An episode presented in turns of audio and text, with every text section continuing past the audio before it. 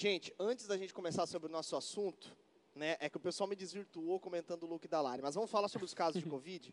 Vamos lá. Brasil tem 85.418 mortes por Covid-19 e 2.349.302 casos confirmados. Esse é um dado atualizado de quatro horas atrás. Complicado. Vamos só dar uma rodada aqui na bancada para a gente falar sobre esse assunto, porque a coisa realmente está feia, né? É, na verdade, afetando agora no sul do Brasil, né? Até então, estava concentrado no sudeste, nordeste, lá na região de Manaus, enfim. E agora nós estamos vivendo aqui esse avanço do Covid aqui na nossa região, que no nome de Jesus possa passar rápido, em breve podemos aí entrar no período de decadência do vírus para podermos voltar ao normal no nome de Jesus. Nós temos dois fatores aí, né? O primeiro é que o pessoal meio que está de saco cheio, né, É, de, de é. isolamento social. É. Tem gente que está preferindo a morte. É, então assim, dá para entender, mas ao mesmo tempo é complicado. E outro que a gente está vindo no inverno, né? Temperaturas mais frias e tal. Assim, o sistema público de saúde sempre foi meio caótico em período de inverno, né? Por É. exemplo, Porto Alegre, eu sei que No em sul do termos- Brasil, né? sul do Brasil no inverno é sempre meio caótico. Então vocês imaginam agora como está sendo com a, a Covid e coisa lá. Então assim, eu quero fazer um pedido, galera, é orar mesmo, de verdade, orem hoje ah, pelos profissionais de saúde. Eu tenho amigos que são da área de saúde.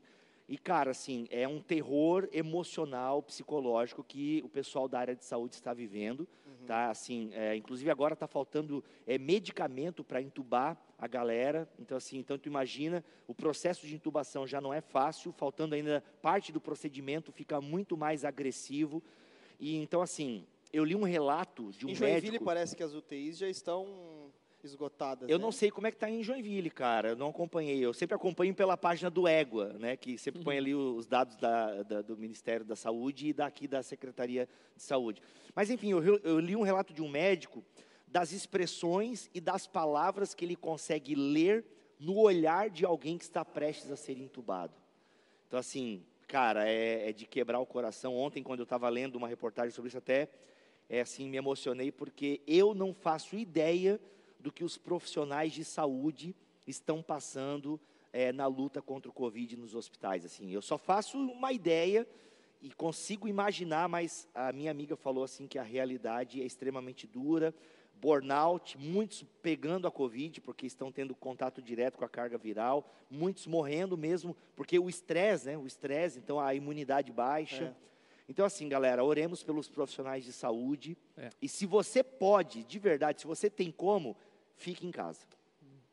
Agora, a- é, falando de, de partes boas, né? Por exemplo, quem tem criança, não sei, talvez o já pode até confirmar isso, mas, por exemplo, as crianças, quando iam para a escola normalmente, nesse período de inverno, eles viviam empesteado. Era, era é, bronquiolite, era ranho, era coisa arada, gripe, Viroses das mais diversas. viroses, de vômito e coisa e tal. Nunca vi as crianças tão saudáveis, né? Lá em É, não, casa, isso é- assim, ó. está- claro, a gente está no início do inverno ainda, mas super tranquilos, né? Sim, Porque sem tosse, né? Porque tosse em criança é uma tosse, coisa que dorme mata. mal. É, bem com Então, nariz tá entupido. É. Não, tem a parte positiva. E fora também a relação pai e filho, né? Por exemplo, cara, meu, eu tenho o Caleuzinho e a Milena, né? Que estão lá assistindo. Meu, a gente está direto junto, né? Imagina, eu viajava todo final de semana praticamente para pregar aí pelo Brasil. Mano, eu não estou viajando mais, então eu estou em casa com eles direto e tal. Então, assim, tem, É. tem uma- muitos filmes, né, Bibo? muitos de- filmes, muitos. Frozen 2 a infantis. minha filha enjoou agora. É, e não, isso é verdade mesmo, porque, por exemplo, eu me vejo como mãe, eu, me, eu reaprendi a ser mãe.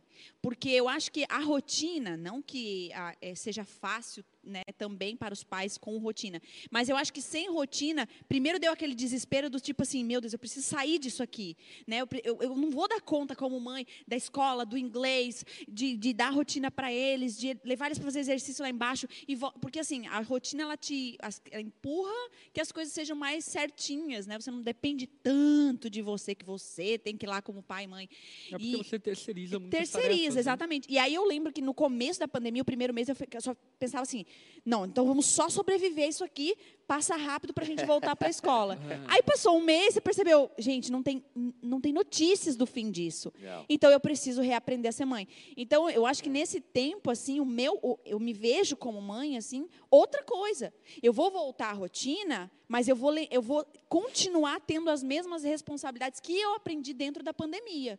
Que mesmo que exista a terceirização da escola e assim por diante, eu preciso estar profundamente envolvido com os meus filhos. Então, realmente, assim, Legal. esse lado foi uma coisa que mudou, acho que mudou para sempre, muitos pais, né? Yeah.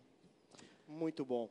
É, também eu acho que uma- um ponto positivo de tudo isso é as testagens das vacinas, né, que estão sendo feitas, tanto a da China quanto a de Oxford. Sim, pois é, é, os Estados né? Unidos já comprou aí, né, praticamente toda a produção da Pfizer, né, que é uma 200 milhões, é, né, de, os caras gastaram não é, sei quantos bilhões de dólares. É um bi, né? Um bi, é, chegou, passou de um bi. Mas, assim, temos é, boas notícias em relação às vacinas, tá, gente? Só que é o seguinte, a Organização Mundial de Saúde já divulgou que a, a imunização e o processo de vacinação só ano que vem. Isso pode mudar? Tomara que mude, né? Que seja antes. Mas, assim, tem bons avanços, inclusive brasileiros envolvidos na produção de vacina. Ah, essa de Oxford mesmo tem um brasileiro que está envolvido. É, o Butantan também está. tem mais de 75 instituições, né, galera, produzindo vacina. Mas a gente tem pelo menos aí umas quatro empresas que estão em testes bem avançados e com resultados positivos. E, como eu já disse em outros da mesa, a gente está vivendo um recorde né, na produção de vacina, porque Uma aceleração, né? uma aceleração Tá, violenta. quem pode mais, né, correr com isso para É, então tu imagina, cara, que só a Pfizer, ela já lucrou, lucrou não, né? Ela vendeu já toda um- uma produção para os Estados Unidos, um bilhão, né? Meu Deus. E assim, eles, e eles falaram, nós não vamos vender a preço de custo. Então assim, quem produzir a vacina e, né, e vários, assim, não vai, eles vão querer lucrar em cima daquilo. E aí a gente percebe que as pessoas não serão diferentes depois da pandemia. E algumas pessoas mudaram, serão mais caridosas, mas o mundo, meus amigos, minhas amigas, continuará capitalista selvagem. É, faz parte. Depravado. É, deixa, eu- deixa eu dar um recado aqui, aproveitar a ocasião e até responder uma pergunta que fizeram aqui bem importante. sobre a A conferência. conferência ainda está de pé? Então, aguarde informações, ainda não batemos o martelo acerca da transferência da data da conferência ou do cancelamento, enfim, que por enquanto ocorrerá no início de novembro.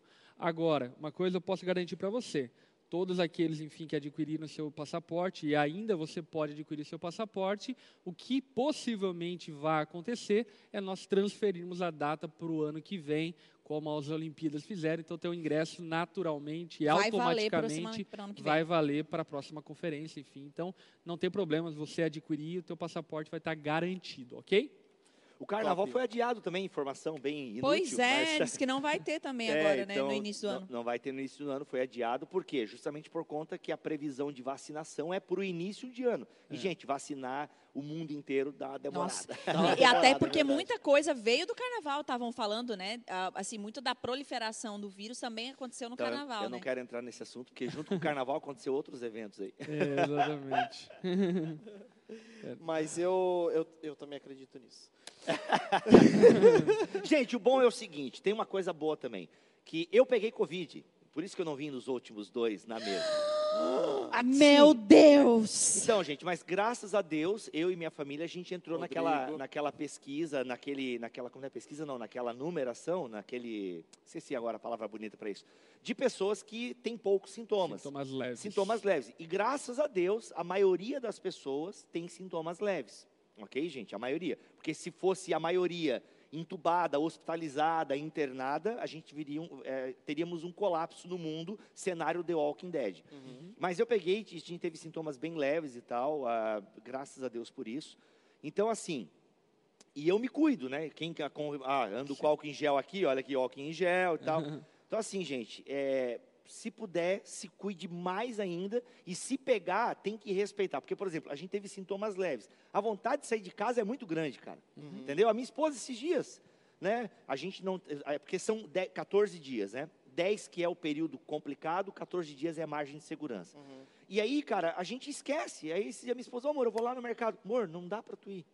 Meu Deus, aí tivemos que pedir e tal. O pedido foi feito via internet e tal. Então, assim, galera, se você pegar e, e você respeita os 14 dias, beleza? Eu queria muito ter vindo na mesa, entendeu? E eu poderia vir, porque eu estava bem fisicamente. porque Eu tive sintomas nos quatro primeiros dias e tal. Perdi o olfato e o paladar, que foi onde, opa, perdi o olfato e o paladar? Isso não é só uma gripe. Aí onde eu fiz o teste e tal. Então, assim, cara, se você deu positivo para a parada, ou se você está sentindo sintomas de gripe, entendeu? Pô, mano, e você tem que sair de casa, se precisar E- não e sair, vale não lembrar- saia. vale salientar uma Máscara, coisa, né? Máscara, sabe? Né, Ó, Bibo? Vale ah. salientar uma coisa, que quando tu sentiu sintomas, tu já não veio na mesa, não tinha nem confirma- Isso, isso é importante. É, porque vocês perceberam que eu faltei dois na mesa. Então, na segunda-feira eu tive uma gripe, já aquela sensação. Então, quando eu senti já esses sintomas, cara, mano, só saí de casa o necessário, porque né, eu achei que era só uma gripe, mas máscara direto, já evitei, o, né, respeitei bastante o distanciamento social e já não vindo na mesa, porque, galera, não sei se é Covid, mas eu tive uns sintomas de gripe aí e tal, então é legal. Já não vou na Já próxima. é, já é legal, então. Então, beleza, gente? Então, se você tem os sintomas, se isole, sabe? Use muita máscara, porque máscara, tá? É, evita realmente, ela pode diminuir o contato da carga viral que você tem eh, contato. Então, isso é importante mesmo, o uso das máscaras, ok, gente? É Antes de entrarmos de cabeça no assunto, deixa eu aqui te dar uma encorajada. Deixa o seu like aqui no vídeo, compartilhe o link lá no grupo da família, no grupo dos amigos, enfim, para que esse conteúdo possa chegar o mais longe possível e abençoar o máximo de pessoas possíveis, uma vez que o assunto hoje vai ser muito produtivo, muito pertinente, muito prático para a vida cristã, uma vez que vamos falar sobre meditação e oração. Uau. E uma coisa que eu vi aqui também no- nos comentários é que o- tem nome o- o- a, a blusa da Lari, mangas bufantes. Claro que Olha. tem. Nossa! São bufantes. É, é roupa É. de rainha, filho. Roupa de rainha, É. verdade. Olha aí. Um dia, Gente, vocês, um dia vocês estarão um preparados você- para essa conversa. Bora, bora. Vamos lá, gente. é, hoje a gente vai falar sobre oração, meditação. Mas antes de começar nessa seara, vamos entrar primeiro é, dando uma introdução, acho que ampla, né, do assunto que a gente inclusive já comentou no tema há algumas semanas que foi sobre espiritualidade em meio às crises. É, e a gente falou muito sobre isso, que são sobre as dis- disciplinas espirituais. O que são, quantas são e assim por diante. Quanta ação complicou aqui. Quantas são? Quantas são? É, é um, a quantidade é um assunto amplo. Existem aqueles, enfim, que são, digamos assim, mais populares e mais práticos e que a gente observa na própria escritura como orientação para que nós pratiquemos. E as disciplinas espirituais nada mais são do que ferramentas dadas por Deus a nós para que mantenhamos uma disciplina do nosso corpo para desenvolvermos a nossa espiritualidade. E essa disciplina do nosso corpo é de levar cativo os nossos pensamentos, a nossa mente, as nossas próprias é, instintos e desejos, aí falando da nossa natureza mesmo, matéria, enfim, para cativarmos tudo isso ao espírito e assim sendo buscarmos, enfim, uma vida mais próxima e mais bem relacionada com Deus.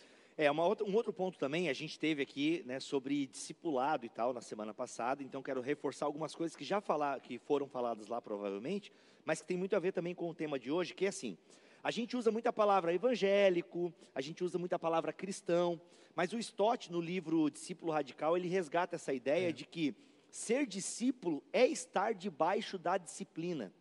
E porque, até porque a palavra disciplina, para nós, né, quem veio da, né, de movimento pentecostal tem medo dessa palavra disciplina, porque é você ficar no banco sem ceia, sem nada, sem vida, né? Mas a palavra disciplina é maravilhosa e os discípulos eram chamados dessa forma no começo. Né? O termo cristão, ele é um termo posterior, digamos assim. É só lá na metade do livro de Atos que aqueles que seguem a Jesus começam a ganhar, ah, eles são cristãos, e até a palavra tem uma denotação meio política. Né? Ele não é, eles não eram cristãos porque eles imitavam a Cristo. Eles eram cristãos porque eram do partido de Cristo, que de alguma forma era uma oposição a César. Mas a forma de ser, a forma de ser nomeado os seguidores de Jesus é discípulo. E ser discípulo é estar debaixo de uma disciplina. É. E por que, que isso é interessante? Né? Pegando aqui carona com o que o pastor Lipão falou. A nossa natureza e a nossa tendência natural é o caos, é a desordem, é o pecado, é a maldade.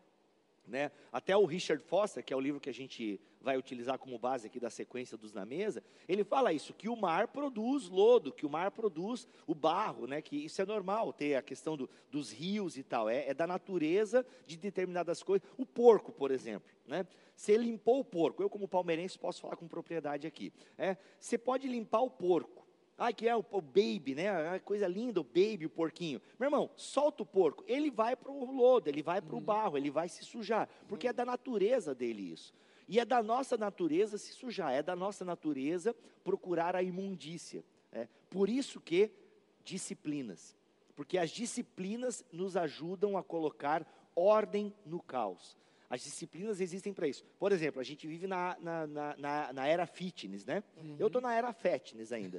mas a gente vive na área. Era na, fatness é ótimo. É, eu estou na, na era fatness. Mas nós temos aí a era fitness. Cara, você acompanha essa galera aí, galera extremamente dedicada, acorda cedo, vai malhar e tal, tal, tal. Mano, né? E aí você vê o cara botando foto, né? Mostrando o muque, mostrando o abdômen, né? E tal. Então, assim, como é que o cara chegou naquele corpo? Como é que a mulher chegou naquele corpo? Mano, com extrema é. disciplina. É, na, na, verdade, a, qualquer disciplina, que a gente está falando de disciplinas espirituais, mas qualquer disciplina, ela, ela vem com essa ideia de nos tirar do, do, do conforto, do normal. Ah, natu é mais natural a gente ficar aqui, uhum. comendo, se esbaldando, porque ir para a academia, né? Você ter essa disciplina de comer bem, de tomar. Eu não gosto de tomar água, gente. Eu tenho um problema com é, água. É, inclusive eu tomo a tua água aqui. É, ele mesa. toma minha água toda vez. Eu tenho problema porque eu tenho enjoo com água. Eu tomo, sei lá, eu devo, ter problemas. Mas, é, é, então, assim, eu me disciplino, eu tenho que tomar água. Então, essa, a palavra disciplina, e eu sou uma pessoa indisciplinada naturalmente, então, assim, eu perco, por exemplo, muitas dessas coisas. Ah, ah, tem que orar, né? Não, talvez um dia vai se tornar um prazer, mas no começo é disciplina, você é, tem que fazer e tem que te tirar do, do conforto, porque é justamente isso, né? Como porco, nós também, como porcos, aquela natureza, né? natureza é. porca, a gente vai, vai sempre, fale por ti, né? É, não, mas, é, é, é, mas vai sempre para o que é mais fácil, para o que é. mais confortável. Então a disciplina, tem muita gente que fala assim, ah, eu não ouço mais a Deus, mas como está a disciplina de você ler a palavra todos os dias, de você buscar a Deus todos os dias? Porque claro, como é que ouvir a Deus é gostoso. Mas, claro, é gostoso a partir de um momento em que você, infelizmente, tem que se disciplinar, porque naturalmente ninguém busca a Deus, né? naturalmente, né? ninguém busca E o que Deus. o Bibo mencionou ali anteriormente, acho que é muito bom salientar e até destacar, né? O fato de que praticar as disciplinas espirituais, na verdade, é a prática do cristianismo.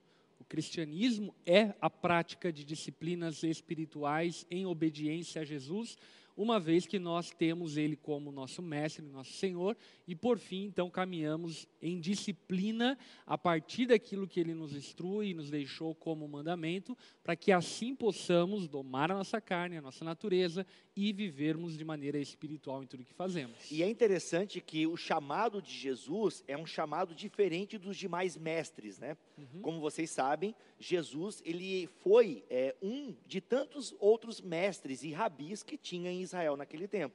A diferença de Jesus, claro, tem várias diferenças, ele é o próprio Deus no nosso meio, mas humanamente falando, Jesus, ele não fala para as pessoas seguirem a lei em última análise. Falam para o quê? Seguir a ele, a ele. Né? Uhum. Então, de alguma forma, não tem como você ser cristão, e aqui é muito legal que o pastor Lipão é, falou, porque o modus operandi nosso é esse. Uhum. Nós estamos debaixo de uma disciplina. Não existe essa tal liberdade. É. Ninguém, nenhum cristão pode bater no peito e dizer, eu sou livre, eu faço o que eu quero da minha vida. Porque isso é libertinagem, né? Isso é Inclusive, é libertinagem. que ele aborda aqui no Celebração da Disciplina. Que quando ele, ele fala assim que é quando as disciplinas viram lei, né? é. né? Ou elas, é, você não tem nenhuma disciplina. Uhum. Que aqui eu, eu costumo usar os três L's do cristianismo. Se puder me dar um, um eu, eu, só rapidamente explicar isso. Claro. É os três L's do cristianismo. Que é o quê? A libertinagem, a liberdade e o legalismo. Uhum. Acompanha comigo. A, a, a, libertinagem, o que, que, é? É o desejo exagerado de prazeres, é a vida sem regras, é o famoso hashtag vida louca. Então o cara faz o que ele quer, ele é dono da própria vida, eu sou capitão do meu próprio destino, eu faço uhum. o que dá-me na telha. Meu tal, corpo, minhas regras. Meu corpo, minhas regras. Mal sabe ele que ele é escravo de si mesmo, né? Uhum. e escravo do pecado, é Romanos capítulo 1. E aí nós temos o que? Nós temos o legalista. O legalista é aquele que quer fazer tudo certo, que obedece à lei e ele cumpre todas as regras. E ele, só que qual é o problema do legalista? Ele coloca a salvação nas disciplinas espirituais. Uhum. Ele coloca a salvação no tanto que ele ora, no tanto que ele jejua, no tanto é. que ele contribui, no tanto que ele faz isso. Então ele é o legalista e ele julga todo mundo que não faz o que ele faz como pessoas que não são dignas. E esse são distorções. O libertino, ele distorce a palavra de Deus, porque não, eu sou salvo pela graça, não importa o que eu faça, o sangue de Jesus me cobre, eu vou para o céu, não é o que eu faço, mas é o, o libertino, ele tem um discurso muito bonito, Uhum. é um discurso da graça, né? Libertário, né? Libertário, não, porque eu não tenho nada a ver com religião, a minha religião é Jesus, e pô, está certo, né? Liberalismo. né? Mas no fundo, cara, aí ele vive de qualquer forma, né? Não, é, eu não tenho nada, meu irmão, porque eu sou pecador mesmo, mas Jesus morreu por mim. O discurso dele está certo em última análise, Uhum. mas aí ele tem uma prática totalmente equivocada e ele não entendeu as consequências desse discurso. É. né? E aí o legalista é aquela coisa que leva a lei para um outro lado. E aí nós temos o que no meio? A liberdade, nós temos o evangelho. E o evangelho é entender que ao ser liberto né, do pecado, me torno escravo de Cristo. É, isso é incrível, cara, porque, inclusive, eu diria que aquele que vive essa liberdade, na verdade, se agarrou na graça de Deus de fato. O libertino que diz viver na graça, na verdade, ele vive, como o próprio Bonhoeffer vai falar, Isso. vive uma graça barata, ele vive uma graça que não é eficaz, não tem poder, não atua na vida dele, enquanto o legalista ele está correndo atrás da prática das disciplinas como meio de obter a salvação. E acho que isso é um ponto importante. As disciplinas espirituais não são um meio salvífico, não são formas como nós podemos obter ou não obter salvação. As disciplinas espirituais, na verdade, elas contemplam a vida daquele que ama ao Senhor e por amar ao Senhor quer viver ainda mais dessa graça que foi derramada sobre a vida dele. Portanto, a disciplina espiritual não tem a ver diretamente com a salvação, a não ser como resultado da salvação, mas não né? como é, uma atuação para a salvação. né? Sim, é Paulo escrevendo a Tito, né, no capítulo 2. A graça nos motiva a viver de maneira piedosa. É. Então, eu resumo da seguinte forma: eu não me santifico, e alguém até comentou aqui, né? Ah, isso sim, é o processo de santificação. Então, eu não me santifico para ser salvo, eu me santifico para ser sal. É. E isso faz toda a diferença. Toda eu, não a me, diferença. eu não me santifico para querer agradar a Deus. Não existe nada, não existe nenhum ato heróico que eu possa fazer que vá fazer Deus olhar lá do céu e dizer: caramba, como esse pessoal ora, como esse pessoal jejua, vou abençoar eles e vou salvá-los. Não, não. Não existe nada que possamos fazer que vá impressionar a Deus. Aham. Nada. Deus não se surpreende nem com o nosso pecado, nem com a nossa devoção. É, a gente, e aqui tem uma frase que um professor meu falava que eu acho muito legal, que nós não precisamos fazer atos heróicos para nos aproximar do divino, pois o divino já fez atos humanos para se aproximar de nós. Fantástico. Muito bom, maravilhoso. muito bom. Só mais um ponto sobre a, a questão da santificação, que eu acho importante. Então, no processo de santificação, claro que o Espírito Santo já regenerou esse cara, mas há então uma disciplina de fato do cristão, ou seja, há uma ação humana em direção à santificação E, também. e eu vou usar uma palavra que vocês calvinistas têm muito medo, mas é, é um processo de sinergia, É uma cooperação, é né? uma cooperação. É uma cooperação. O processo de santificação, diferentemente do processo da salvação, ele é um processo de cooperação entre o homem e Deus, uma vez que Deus agracia o homem com a capacidade para ler a palavra, meditar nas Escrituras. Ele tem o Espírito Santo para ter entendimento da palavra, ele tem o Espírito Santo para gemer com eh, gemidos inexprimíveis por ele enquanto ele ora, e dessa forma, então, em cooperação, o santo vai se santificando no Senhor. Então, de fato, é uma. ah, eu preciso, então, como a Lari falou né, anteriormente. Mas em última análise, e acho que isso é importante, em última análise é o Espírito Santo que nos santifica. Boa, Ah, sim, boa, total. boa. É, é sempre uma ação externa a nós. né? É algo que vem de fora, ou seja, é o próprio Deus que vem sobre mim e interiormente vai me transformando. Agora, o grande ponto é, Deus quer que todo mundo seja santo. É um, é um- Deus quer que, a- que nós venhamos a estudar, a meditar, a orar. É, é um desejo de Deus, ele está exposto na Escritura. Mas se a gente não faz, Uhum. não, entendeu? É. É, igual eu E sempre ele conto- nos capacita isso. e ele nos né? capacita isso. Agora, ele nos capacita se nós quisermos isso. É, e aqui já entrando um pouco no tema da oração, o que, é que eu quero dizer? E o Piper fala isso, então eu estou num terreno tranquilo aqui com vocês. né? Mas o Piper fala isso, que tem coisas que Citou Deus. O Piper tá, tá, tá tranquilo. Piper, tô, tô, tô, tô em casa. Mas tem coisas que Deus não fará se nós não orarmos. Uhum. Isso a gente tem que levar em consideração. É. Né? E o meu amigo Cacau, ele dá um exemplo muito legal. Aliás, o vídeo do Cacau vai rolar, eu acabei nem Eu mandei um vídeo pro Joilson aí, depois a produção Vai, vai, vai, vai rolar, vai rolar. E até o meu amigo Cacau, que talvez apareça aqui, Tá, o, já tá na mão lá. o Cacau, ele fala uma coisa muito legal, que é, é como a carninha, né? O pai tá lá fazendo o churrasco, ou o hambúrguer, que eu sei que rolou na, na família Falcão aí, né? Tá lá fazendo a carninha e tal. Mano, ele já tá preparando o banquete para a família. É. Só que se o filho chega lá, o pai, dá um pedacinho de carne aí, entendeu? Ele recebe um agradinho, sabe? É, o pai já tem preparado aquilo que o filho precisa. É. Ou seja, Deus nos conhece, Deus, ele tem preparado um banquete para nós e ele sabe das nossas coisas, mesmo, mesmo antes de nós pedirmos a ele, certo? Agora, tem uma diferença. Deus sabe o que a gente precisa antes da gente pedir, mas a gente pede, a gente precisa É, pedir. é isso que eu ia até perguntar, né? Porque muita gente eh, se pergunta nisso.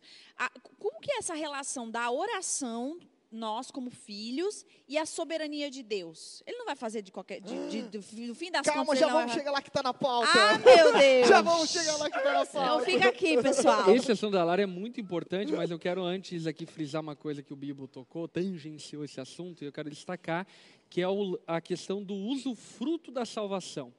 A disciplina espiritual faz que usufruamos a salvação que temos e mergulhamos e de alguma forma aproveitemos de maneira mais ampla a graça que foi derramada sobre nós. Porque, obviamente, quanto mais do céu nós tivermos em nós, menos da natureza pecaminosa nós teremos. Quanto mais alimentarmos o espírito, menos da carne restará.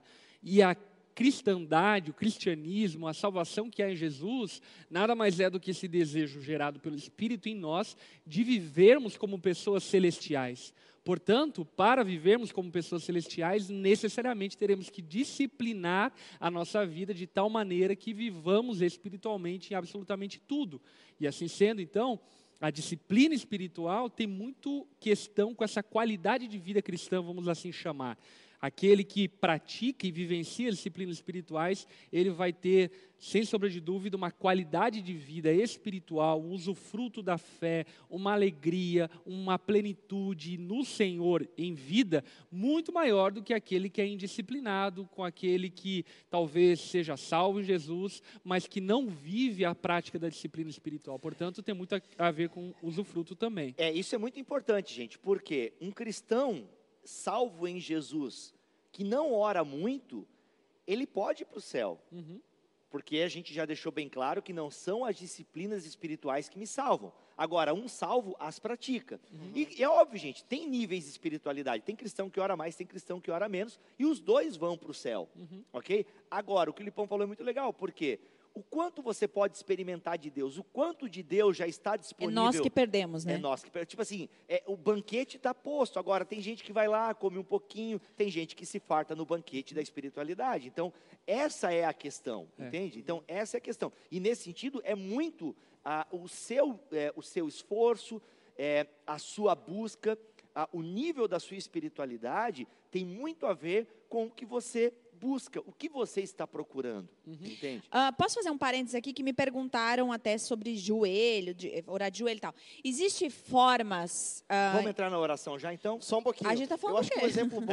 Não, eu acho que o exemplo eu acho que o exemplo bom aqui, só sobre o que o pastor Lipão falou e o Bíblia complementou, é o Salmo 51, onde Davi, depois de ter pecado com Batseba, o profeta Natan exorta ele, ele Essa, escreve- essa cena da Record não é permitida para menores de 18 anos. Não, e aí ele, ele, ele, ele pratica uma das disciplinas espirituais, que é a confissão. Uhum. E aí ele fala para mim, pai, devolve a mim a alegria da salvação. Não a salvação, porque ele não tinha perdido, mas a alegria de ser um salvo. Restaura dentro de mim É. Aí, a alegria da tua salvação. Porque aí o cara, jovens, foi o, o cara não perde, a, ah, não perde a salvação por Não não, praticar as disciplinas espirituais, mas perde a alegria da salvação. Cara, isso é muito Exatamente. legal, bacana isso aí. É isso, é. É. isso, a alegria, entende? Então, a- alguém comentou aqui, né, nos comentários, ah, se eu não, se eu oro pouco é porque eu sou indisciplinada. Não sei dizer isso para ti, não- a gente não tem essa autoridade de dizer isso para você. Agora, o James Hunter, cara, não é James Hunter? Tá perdendo de se é o James Houston. Senhor. James Houston, no livro Orar com Deus, ele fala uma coisa muito legal, que é o quê? É, o- a sua vida de oração está muito ligada ao conhecimento que você tem de Deus. E aí ele usa o exemplo da obra de arte. Por exemplo, eu não entendo nada de obra de arte. Para mim, Mona Lisa e Paulo Romero é a mesma coisa. Sacanagem. Não, tem- eu sei a diferença. Os artistas é Paulo tiveram Romero? agora. É Paulo Romero, né? Não é Brito? Brito. Romero, Romero Brito. Paulo Romero Brito. Romero Brito. Não, Paulo Romero, gente, é o cara que inventou o gênero. Não, é George Romero que inventou o gênero de zumbi. Tá, é, Paulo Romero Brito. Brito. Romero Romero Brito. Inclusive tem a Mona Lisa do Romero Brito. Tá, enfim, eu não entendo nada de artes, já deu. Já ficou- deu para Ficou perceber. bem claro. Então, assim, quando eu tô, é, se eu vou numa exposição de arte, eu vou lá ficar olhando aqueles quadros, bacana. Tipo, agora se eu levo o meu irmão, meu irmão é um artista plástico é, amador, né? Então, meu irmão estudou a história da arte, a minha sogra também estudou a história da arte e tal. Cara, eles ficam diante de um quadro, eles ficam meia hora diante de um quadro e babando nos detalhes que eu não tô nem aí. Mas por quê? Eles apreciam aquela obra de arte porque eles a conhecem. Uhum. Então, o, o James Houston vai dizer que a nossa vida de oração está muito ligada à percepção e o conhecimento que temos de Deus. Quanto mais conhecemos a Deus, mais queremos passar e conversar e trocar uma ideia com Ele. É, e, e- e tem muito essa, esse negócio, né? Deus podia fazer tudo sozinho, né? E nós, nós acabamos participando daquilo que Ele está fazendo, né? E como é que a gente faz para para participar disso a gente nem sabe quem Deus é, ou de que forma Ele trabalha, ou como Ele gostaria E o que Ele está o que, fazendo? que ele está fazendo, É, exatamente. Então, às vezes, até essa frustração de, puxa, né, eu não sei o que, que Deus quer para mim, o que, que Deus, né, puxa, para onde, onde, quanto mais eu posso ir. Mas é claro, né, começa lá na oração, né, começa é, de você se- é, ter essa vontade de saber pelo menos o que, que Deus ah, está fazendo, né, Uhum. essa intimidade e tal. E, e aí, basicamente, eu vi a pergunta ali, né? ah, Eu oro pouco, é eu não tenho, indis- é, sou indisciplinado, né? Ah, só para a gente trazer até para uma, uma coisa mais humana, se a gente vai pouco na academia, o que, que nós somos? Indisciplinados. Né? Então, assim, talvez não de forma geral, mas assim, ah, mas é falta de tempo, é falta disso. Mas se eu não me preocupo com isso e vou uma vez, porque você chega na academia, o que, que eles falam? Olha, no mínimo duas vezes, senão não, nem vem. Não faz diferença. Aliás, fazer, eu já li isso uma vez, que fazer exercício físico uma vez por semana não faz bem para o coração, né? Então você que é um joga... susto uma vez por semana, É, né? você que joga a bola aí uma vez por semana, tome cuidado. Ô, eu preciso citar a Não, é frase porque é do- uma ilusão pro coração. É uma tu só ilusão. se ilude. É, Sou só iludida, se ilude. capaz. Mas, ô, deixa eu pegar aqui um- uma, uma, uma fala da Lari, que eu preciso citar aqui agora a frase do Dallas Willard, que cabe Manda como ver. uma luva. Gente, Dallas Willard, um grande autor cristão, e ele tem uma, uma definição de oração que se encaixa bem no que a Lari estava falando. A oração é uma conversa com Deus a respeito daquilo que estamos fazendo juntos. Cara, pega essa frase, pega essa frase do Dallas Willard.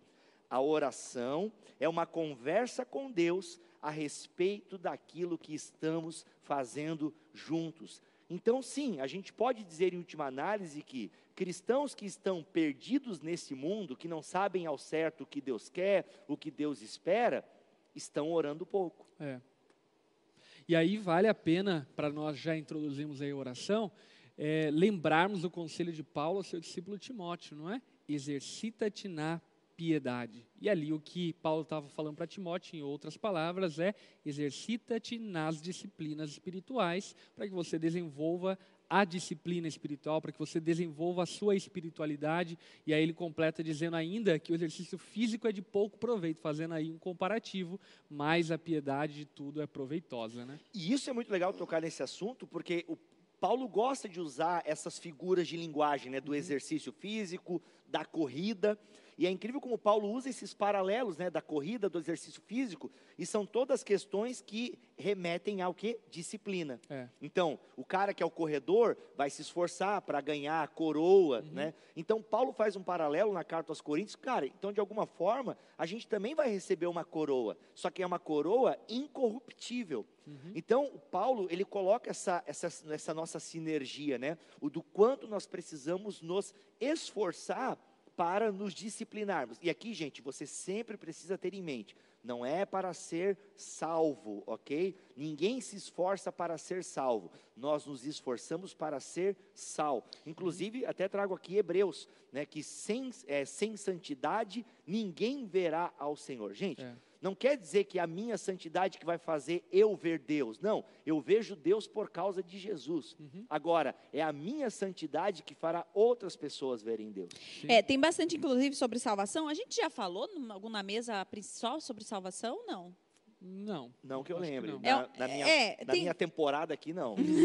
Tem gente falando aqui, não, é claro que nós podemos perder a salvação, é só é, alimentar a carne que nós perdemos a salvação, Mas daí né? é outro assunto. É E- já, não, né? então, é, é só para pontuar, porque tem é várias que pessoas perguntando aqui, né? Ah, é possível perder a salvação ou não? Né? Então a gente poderia até pensar nisso, a gente trazer mais para frente, né? Mas não vai, boa, é nós não boa, vamos falar sobre boa. isso hoje. Então, É verdade, é verdade. O pastor Lipão falou muito sobre isso na quarta-feira nos É. culto pockets, né? Tá Não, no meu canal, Pastor Lipão. show. Tá no canal do Pastor Lipão que ele falou muito sobre isso. Inclusive foi por isso que a gente não trouxe no na mesa esse assunto, porque o Pastor Lipão já estava falando entendi. sobre esse assunto. Olha aí, verdade. alguém da equipe aí põe o link. Nos com- Dá pra botar link em comentário? Boa. Nem sei. Dá. Só uma coisa, botar. sobre esse assunto das disciplinas ainda, só, só- acho que só uma... É que tá tudo muito junto, É, né? e eu acho que uma, uma questão, até uma opinião minha. Eu acho que se o cara, por exemplo, também não, não tem desejo por orar, não tem desejo de ter uma Ah, é vida, bode. uma, uma, uma, vida santa, é, não tem desejo de ter uma vida santa, ele precisa rever a conversão dele. Aí eu acredito nisso. Eu Aham. acredito. Aí é estranho, entende? É, Porque ele assim, fala, não tem, tem- como dissociar tem a salvação da santidade. Tem, tem um Entende? aspecto natural que precisa ser rompido e quebrado que a gente não pode ignorar. Por exemplo, aquele que não tinha um hábito de leitura vai precisar desenvolver um hábito de leitura.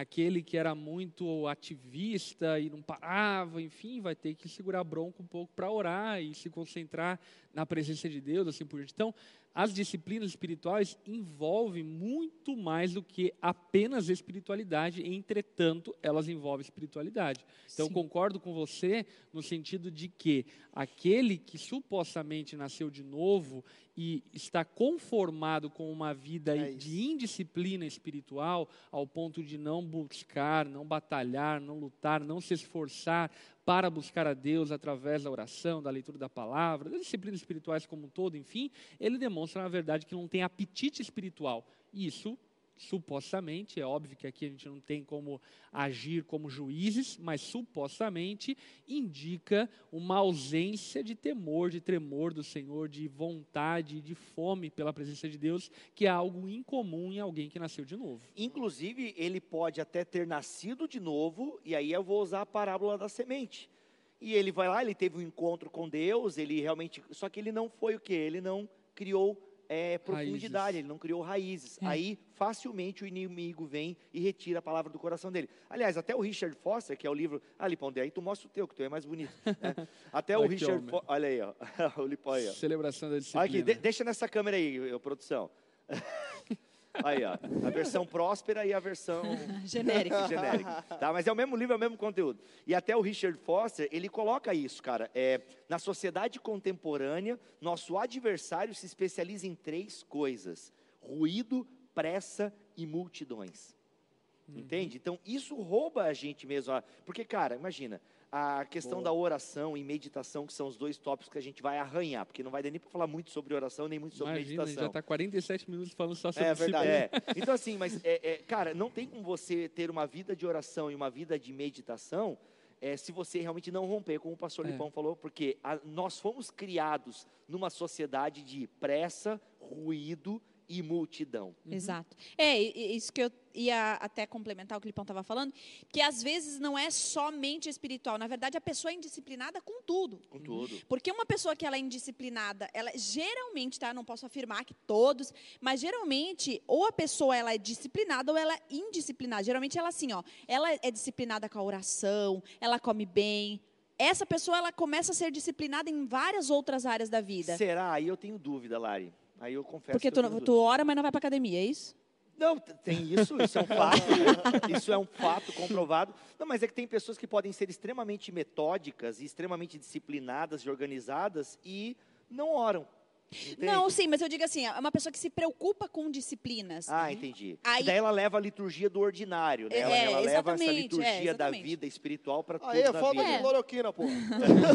Mas é isso que eu quero dizer assim, a- na- hoje nós vemos pessoas indisciplinadas, não só com isso, mas não querem levantar cedo, Entendi. não, aí já não, já não tem ânimo para ler a Bíblia. Aí, ir para academia já é um negócio que não vai mesmo. Aí no trabalho ela também já não é Aí aquele já é bom funcionário. exatamente, Não, porque tem, o tem. corpo dela já não acompanha também. Então você percebe assim que a, a disciplina espiritual e na verdade, sei lá, a disciplina física, a disciplina ah, do estudo, ela gera benefícios em todas as áreas. Então, o muito do que a gente tem não é somente, ai, é uma opressão, não consigo orar. Mano, é por causa disso. Nós estamos acostumados com esse negócio rápido, esse negócio. Eu vou assistir uma pregação em vez de orar. Porque a pregação aqui eu já me alimento, já faço, já viro, já giro uma chave dentro de mim, eu já começo a. Não, na verdade, não. Às vezes você precisa ficar em silêncio com o Senhor e assim Só por para a diante. gente fechar esse tópico, que eu acho que é bem fundamental, é ressaltarmos isso, né? As disciplinas espirituais são meios ordinários de se obter bênçãos extraordinárias. Uau. Então, é ordinário, é você parar e ler. E isso é ordinário, é o homem. O homem pode fazer isso se ele disciplinar-se a fazer isso. E aí, obviamente, que se obtém um resultado extraordinário da graça de Deus, uma vez que nós fazemos isso. É, aí entrando na questão da meditação, né, que é, É, o a oração, primeiro tópico. A oração é o primeiro tópico? É. Oração. Eu quero Ah. só citar uma coisa. Um cara comentou aqui, ó. Geralmente as pessoas são disciplinadas com o que gostam de fazer. Boa. Concordo. E Total. um salvo, ele recebe, ele, ele recebe essa- esse- esses novos desejos por pelo menos essas disciplinas que a Bíblia É, eu, apresenta. aí que tá, eu diria que ele não recebe desejo pelas disciplinas, mas ele recebe desejo pelo resultado das disciplinas e aí ele vai descobrir que são as disciplinas que levam ele a obter esses resultados. Boa. É mais Uma ou menos assim. santa, né? Eu desejo muito comer um churrasco, gosto de comer carne. Agora, para comer a carne ali do churrasco, vai ter que acender o fogo, vai ter É, que e até falando sobre, preparar. por exemplo, quem quer emagrecer. Poxa, quem quer emagrecer muito acima, 10 quilos preciso perder. Não tem outro jeito. Ou a pessoa desiste, não, eu vou ficar gorda pro resto da vida. ou ela não tem outro jeito para ela obter isso. Existe ela, o Herbalife, sacanagem. ela vai precisar comer melhor, ela vai precisar ir se esforçar, ela vai precisar. Então precisa. desse- Mas por quê? Não é por causa das disciplinas, é porque eu amo Mas- comer bem Pô, e ir para fa- academia. Isso aí que tu né? falou é, é legal, porque realmente ele tem o desejo pelo resultado das coisas, Uhum. mas para chegar no resultado tem um caminho, e é o caminho que a gente às vezes não É. curte. Boa, né? boa. E aí eu lembro E- do e, profeta na verdade, Morfeu. muitos são ignorantes acerca do caminho. E acho que esse é o ponto. Por exemplo, vivemos uma realidade evangelical que nós não podemos aqui ignorar, que não se ensina acerca de- das disciplinas espirituais. Se nós formos olhar relatos, enfim, mais antigos, por exemplo, se ensinava muito a respeito do fato de praticar a vida devocional, oração, ter que orar uma hora por dia. Enfim, existia, de certa forma, até de maneira legalista, essa cobrança das disciplinas em tempos passados e nos tempos presentes, acho que pela era da libertinagem em que vivemos, existe uma completa ignorância, inclusive acerca das disciplinas espirituais. E é o que eu digo para muitas pessoas. As disciplinas espirituais, elas começam muitas vezes com um esforço muito grande, mas depois se transforma em prazer, porque você vai obter o resultado. Gente, não existe nada mais fascinante do que você ver, por exemplo, Deus respondendo às suas orações de maneira afirmativa e positiva, você vê o fruto das suas orações. Não existe nada tão vibrante, por exemplo, quanto você passar a conhecer a palavra de Deus profundamente, entender os textos bíblicos, as verdades bíblicas, mas isso, obviamente, você vai obter apenas a partir das disciplinas. Vamos falar de oração especificamente? Vamos lá. Olha só, tem uma pergunta aqui que fala assim, ó: devemos orar o Pai Nosso todos os dias, já que é a oração que Jesus ensinou? Eu Vamos digo lá. sim. Eu, Uhum. eu digo sim. é, até estou terminando de escrever o meu livro agora, O Deus que Destrói Sonhos. E eu estou no capítulo do Pai Nosso. E, cara, Pai Nosso é a oração que a minha filha sabe fazer. É a primeira oração que eu ensinei a ela. Ah, é uma oração que Jesus ensina aos seus discípulos.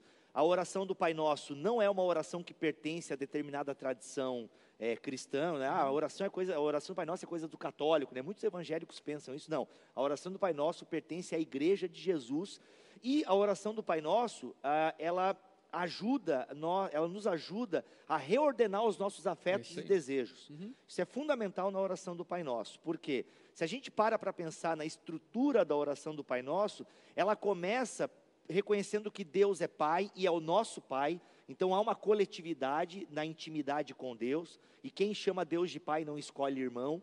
Então já tem um aprendizado aqui maravilhoso. O Pai é nosso. É, então, assim, ela começa, a oração do Pai Nosso, ela primeiro está preocupada com as coisas de Deus. É. Entendeu? Pai nosso que está no céu, santificado seja o teu nome, venha o teu reino, seja feita a tua vontade. E, inclusive, que vai entrar num tópico que a gente vai conversar, é a visualização da soberania de Deus.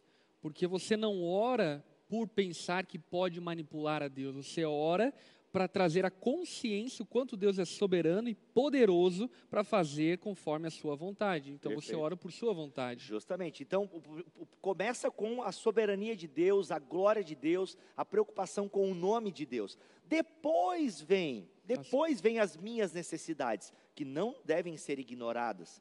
E elas não são ignoradas. Então nós temos o pão de cada dia, entendeu? Nós temos o perdão dos pecados, o oferecimento do perdão, entende? É, Para resistir às tentações, inclusive dica cultural aqui, resistir às tentações está no Telecine Play, tá? Um livro, filminho com a Beyoncé, muito legal, bem bacana, coral, tá? Então, é, né, nós temos o pão diário, o perdão diário, nós temos a, a resistir às tentações, sabe? Então, essa declaração é, é muito legal a oração do Pai Nosso, por quê? Aí alguém pode estar perguntando agora, tá, mas e as vãs repetições? Gente, o problema das, É interessante que Jesus fala sobre isso depois que ele fala da oração do Pai Nosso. Justamente. Não use de vãs repetições. Não use de vãs repetições. A questão não é a repetição em si, mas a, o ser vão. Entendeu? O problema é, tem muita gente que não repete oração, mas tem uma oração extremamente vã, passageira, uma oração que não quer dizer nada, que não, não se comunica com Deus, com o Evangelho, com a palavra. Então o problema não é a repetição da oração do Pai Nosso. O problema é você fazer a oração do Pai Nosso sem meditar em cada sentença É. sem pensar no que você está falando. E aqui, digo mais, às vezes, e aqui já disse até na mesa, a gente às vezes está tão acabado, a gente está tão, sabe, é, é, com a vida tão bagunçada, que a gente realmente não consegue orar. E que às vezes é bom isso. Então você não consegue orar, a sua vida de oração está pobre, a sua vida está virada de cabeça para baixo, faça a oração do Pai Nosso. Faça a oração de várias personagens da Bíblia. Ah, Os Salmos têm várias orações. Porque ah, o N.T. Wright, tem que citar ele aqui, é claro, ele fala que às vezes a nossa geração de evangélicos, ela é muito preocupada com as performances, né? E é muito preocupada com, sabe, um ineditismo. Então você tem que orar a sua oração. Um você, exclusivismo. um né? exclusivismo, você tem a sua oração tem que vir do seu interior, tal. Legal, tudo bem. Mas tem momentos na nossa vida que não tem nada no nosso interior, a não ser um vazio e uma ausência de que Deus está, sabe, um sentimento de que Deus está ausente. Uhum. E nesses momentos que a gente não tem força para nada, que a gente não consegue dizer uma palavra para Deus, se aproprie da oração dos santos. É. Se aproprie da- das orações que já foram feitas na própria Bíblia. Se aproprie do Pai Nosso, por quê? Os próprios discípulos pediram para Jesus: É, ensina-nos a orar. Então você não precisa ter palavras. Às vezes você ouve, né, o pastor orando, a pastora orando, ou você ouve, nossa, porque a gente já ouviu, com certeza você já ouviu. Nossa, pastor, tu ora tão bonito. Uma oração né? forte, né? Uma oração Bonita. forte, uma oração bonita e tal. Gente, toda oração pública, ela tem que ser um pouco meio bonita mesmo. A, gente, se- a gente pensa na oração porque a gente está publicamente diante das pessoas e tal. Né? a gente nem sempre ora publicamente como ora em casa. Então tem um pouco de performance na oração pública. E ela não deve ser o modelo para você no seu momento com Deus. sua intimidade. Da E sua a oração pública não pode substituir a oração também, enfim, pessoal, secreta. Com né? certeza não. Então, gente, eu sou a favor da oração do Pai Nosso. A gente ora lá em casa. É a oração que a minha filha sabe fazer de cor. Ela já aprendeu com dois aninhos e meio, minha filha já sabia, ou três, não lembro agora. Ela já sabia a oração do Pai Nosso. É claro que a gente vai ensinando no dia a dia, entende? A gratidão, o pão de cada dia, Uhum. o perdão dos pecados. Então, a gente, a oração do Pai Nosso, ela está recheada de, É. de, de doutrinas ali. E aí, no dia a dia, a gente vai ensinando e tal. É, isso é muito legal, usar a oração do Pai Nosso como forma de tópicos, entende? Então você começa, Pai Nosso, e aí você então ora por tudo que diz respeito ao Pai que é nosso, trazendo a, a, o entendimento de que Deus nos vê como filho, nos tem como filho, nos adotou como filho. Então a gratidão por termos sido adotados pela graça de Deus, a compreensão da igreja de Deus que é muito maior do que eu e as minhas vontades. Então, organizando em forma de tópicos vai fazer com certeza você ampliar a sua oração e não vai lhe faltar palavras para orar, eu tenho dúvidas acerca disso. Até inclusive, eu preguei sobre isso, exatamente sobre a oração do Pai Nosso, e instruindo a igreja, no começo do ano, acho que foi, É instruindo a igreja de como usar a oração do Pai Nosso como um modelo, como um molde para ter uma vida prática de oração diária, usando a a oração do Pai Nosso como referência e ficou, enfim, uma pregação bem instrutiva, bem prática e inclusive eu aconselho você a ouvir. Eu não lembro como está o título, mas está no canal da Onda Dura, é, ensina-nos a orar, alguma coisa desse tipo, enfim. Perfeito. É, só uma coisa, vamos definir o conceito. O que é oração? Deixa eu fazer aqui uma definição do John Bunny. Enfim, tem moral para fazer, né? É, ele diz o seguinte: oração sincero, sensível, afeiçoado, derramar do coração ou alma a Deus, através de Cristo, no poder da assistência do Espírito Santo. Tais coisas como Deus tem prometido ou de acordo com Sua palavra, existem para o bem da igreja, com submissão em fé para com a vontade de Deus. Meus irmãos, essa definição, eh, definição do John Bunyan, ela simplesmente é completa, fala tudo. Por quê? Ele vai falar, por exemplo, sobre a questão de que nós só podemos orar por causa de Cristo, fala que nós só oramos através da assistência do Espírito Santo, ou seja, é Ele que nos ajuda a orar. Fala sobre o objetivo da oração, dizendo que nós devemos orar pela vontade de Deus, de acordo com a palavra de Deus e não de acordo com os nossos maus desejos. E fala também sobre a questão da finalidade, que ela existe para o bem da igreja e não meramente para o seu bem pessoal, individual, assim por diante. Então, uma definição incrível do John Bunyan.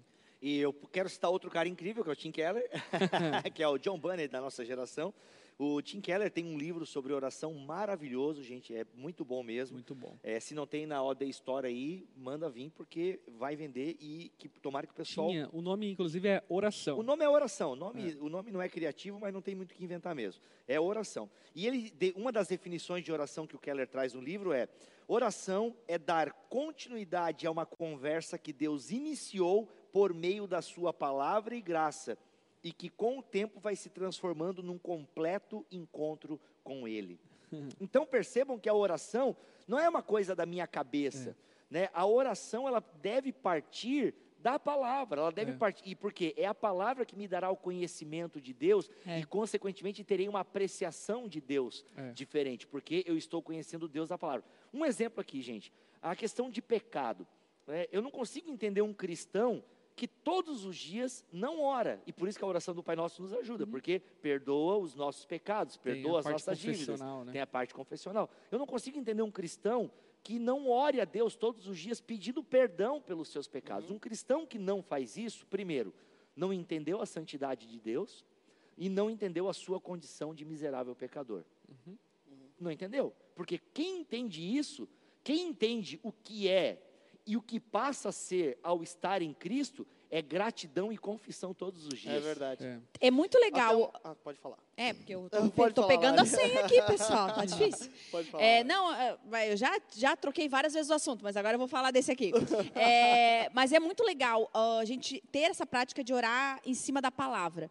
É, às vezes eu tô tipo assim, meu Deus, hoje eu não queria orar. O que, que eu faço? Eu pego a palavra e conforme você vai lendo a palavra, eu vou pensando, meu Deus, eu fiz isso. Aí aquilo já me traz um arrependimento. Eu falo, Deus, perdoa, eu lembro, eu falei exatamente isso. Foi muito difícil, foi horrível o que eu fiz com o Senhor.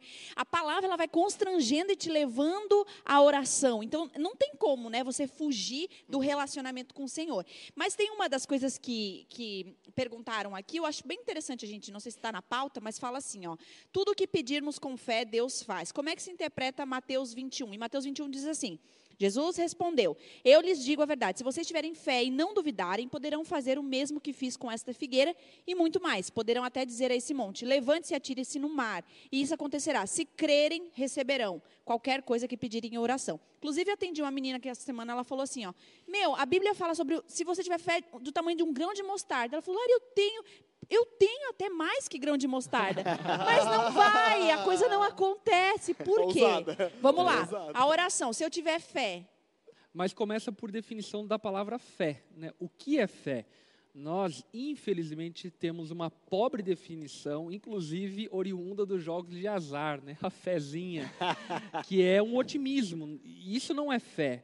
Ter um otimismo, uma- um desejo que dê certo, não é fé.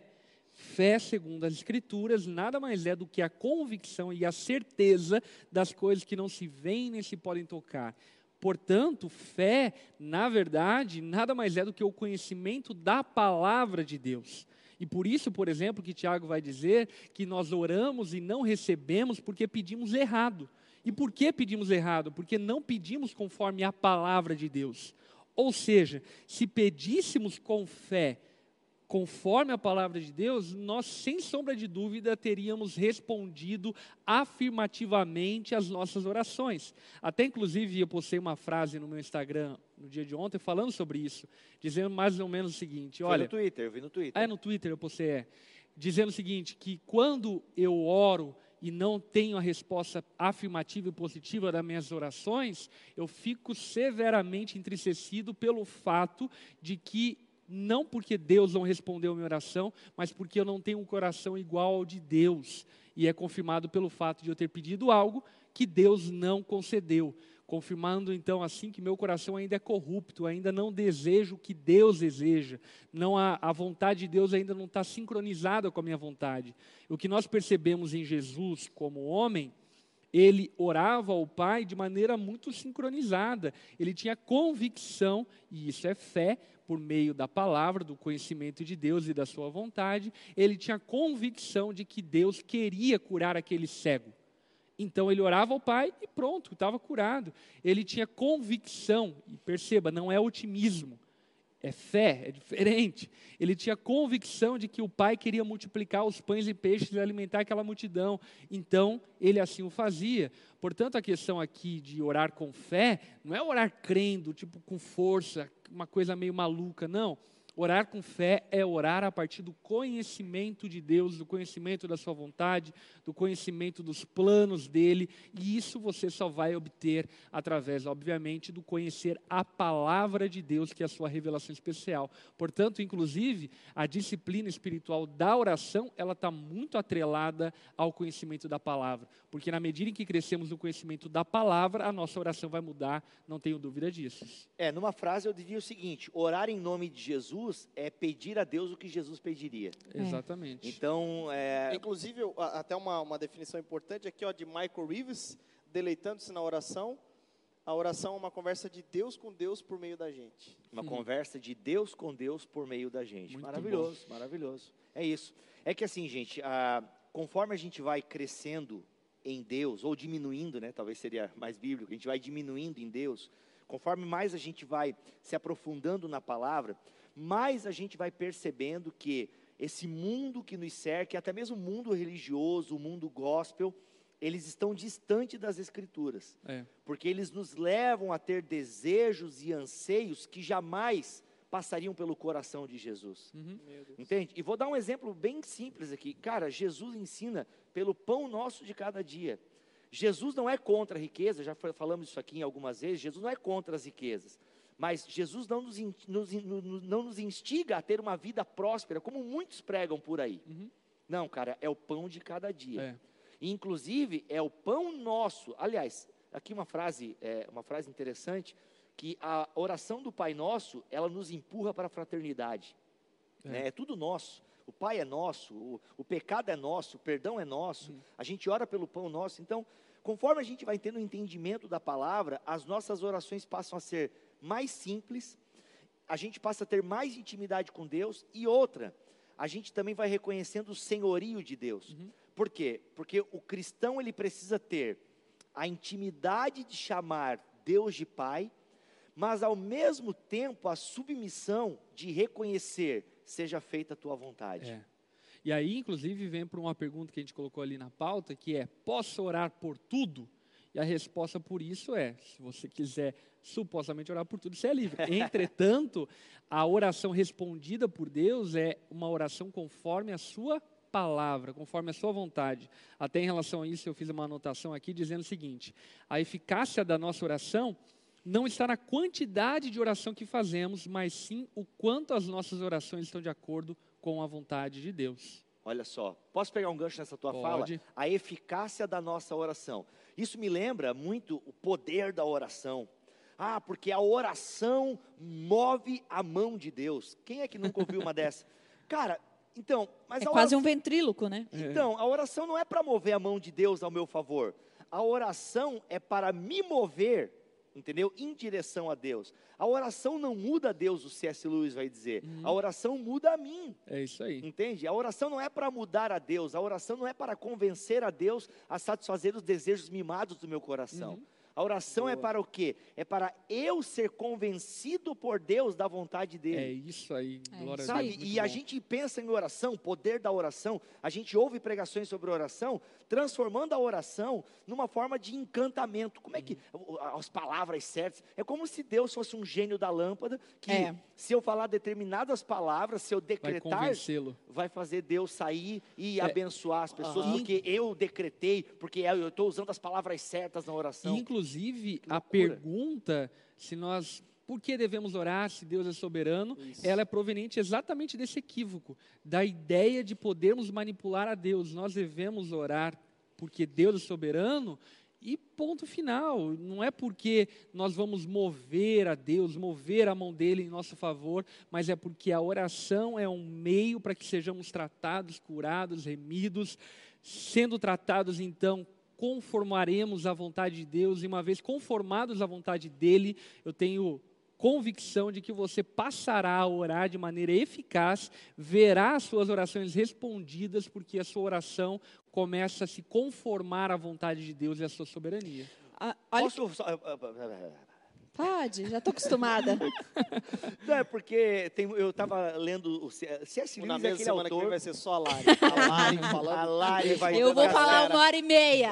Não, é porque tem muito a ver com o que a gente está falando agora. É que o C.S. Lewis é aquele autor que você sempre tem que revisitá-lo, né? O Cristianismo Puro e Simples, por exemplo, é um livro que eu já li, mas sempre de novo estou lendo porque é, simples, é C.S. Lewis. E C.S. Lewis você tem que ler e ponto errado. Quem nunca leu está errado também. Mas, cara, o- eu estava lendo o capítulo que ele fala é, sobre essa ideia de que nós estamos num campo, num mundo dominado pelo inimigo. Então ele fala da sabotagem de Deus, que Deus de alguma forma está sabotando os planos do diabo. Assim, ele usa essa linguagem e tal. E sem de- Deus é soberano, gente. Lewis era crente, tá? Isso é puro e crente. simples, né? Puro e fala. simples, né? Então ele fala aquela ideia que nós estamos num mundo dominado pelo diabo. Nós estamos num mundo dominado pelo inimigo. E os cristãos, eles são aqueles que estão sabotando esses planos, por quê? Porque o rei chegou. E nós estamos aqui neste mundo Infiltrados, né? infiltrados, essa é a palavra que ele usa. E a oração é o jeito de nós captarmos as ondas, ou seja, é como se Deus estivesse lá do céu passando um rádio para nós, pra, dando as estratégias de como a gente deve agir no mundo, entendeu? Então é isso, a oração é descobrir o que Deus está fazendo no mundo e como eu devo agir como um soldado de Deus. É. né? Isso é legal. A Luana Fantástico. falou assim, ó, os pastores antigos oravam, Deus Todo-Poderoso, longam, longâmino, estamos aqui reunidos aqui pelos seus beneplácidos. Aí ela disse, a gente pensava que nem sabia orar depois de uma oração dessa. Muito bom. Mas tem uma pergunta aqui que fala assim, ó, a, a Bíblia fala sobre orar em secreto, isso é mais poderoso? Então quer dizer que eu não posso orar quando eu estiver no meu trabalho ou em outros lugares? É interessante essa pergunta, porque não é uma questão de ser mais poderoso, mas é uma questão de disciplina que faz com que a sua oração seja verdadeira. O que eu entendo ali dessa passagem, inclusive, é que Jesus demonstra que os fariseus caíram no equívoco de usar a oração para a performance. E ali Jesus está dando um escape ou uma forma de que fujamos dessa tentação de usar a oração como performance indo para o secreto. E eu não tenho dúvida de que a oração daquele que está trancado no quarto, sem postar no Instagram, sem postar no Twitter, sem falar para ninguém, essa oração, sem sombra de dúvida, vai ser muito mais sincera, verdadeira e honesta do que a tentação possível de, em público, você acabar transformando a oração em performance. Então, eu diria que a oração em secreto, nesse sentido de isolamento social, um termo bem, bem conhecido hoje, né? Essa oração de isolamento social, ela é uma forma, uma ferramenta para nos livrarmos dessa tentação, que é uma tentação real, de transformarmos a oração em meio performático de demonstrar para os outros o quanto somos espirituais. É, o capítulo 6 de Mateus é um verdadeiro tapa, um verdadeiro soco na espiritualidade circense. É É. né, a espiritualidade performática e tal. E é muito legal que essa passagem de Mateus, quando Deus fala, né, vai no, no seu quarto, na verdade ali a palavra, se não me engano, em, em grego é, é tameion, que é meio que um lugar da casa que tinha chave. Era meio que a dispensa, né? então era um lugar secreto mesmo. né, A gente pode colocar dessa maneira. Porque quando você está no lugar secreto, não existem máscaras, né? Você, inclusive, é uma maneira de você, em secreto... Literalmente hoje. Isso. Literalmente, é de você, em secreto, você também se avaliar, se encontrar em Deus, sabe? Ali não existem câmeras, não existem Instagram, é você e Deus. Então, é, é, existe um, um, encontro ali do seu verdadeiro eu com o seu verdadeiro Deus. É. Então, isso é fundamental. Ao mesmo tempo, a oração pública, ela é muito boa, por quê? Porque quando nós oramos em comunidade, quando nós oramos no nosso trabalho, a gente também compartilha desse secreto. Por quê? Uhum. O objetivo de todo secreto é o ministério público. É, isso aí. Entendeu? O, o, objetivo do nosso secreto com Deus é o nosso ministério público. Uhum. Então, e a oração pública, a oração em comunidade, ela é fundamental, por quê? Porque na oração em comunidade, eu fico sabendo também dos problemas, do que está afligindo aos meus irmãos, né? A gente fica sabendo das necessidades da igreja, e nós podemos, e às vezes até, gente, na oração pública, podemos aprender de Deus. Por exemplo, eu quando cheguei à fé, eu gostava muito de ouvir a oração dos irmãos mais velhos. Uhum. Gostava de ouvir a oração do pastor, o do Beneplácito.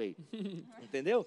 Porque é, ah. é, é, muito, era muito gostoso oração, ver. Oração, revista atualizada. É, oração, revista e corrigida. Corrigida, é. Revista e corrigida. Então, assim, eu aprendia muito com a oração dos irmãos mais velhos. Quantas vigílias que eu já fui na Assembleia, onde eu congregava, e eu orava muito pouco, porque eu ficava lá ouvindo a oração dos irmãos mais velhos. Quanto eu já fui ministrado por essas orações. Então, a oração particular e a oração comunitária. É é, o pastor Lipão já explicou a diferença ali, que não é, não é esse o ponto de eficácia ou não, mas é a necessidade que nós temos é. de fazer as duas, né, a secreta e a pública. Deixa eu responder aqui uma pergunta bem pertinente da Daiane Vieira. Ela perguntou: Deus rejeita a oração?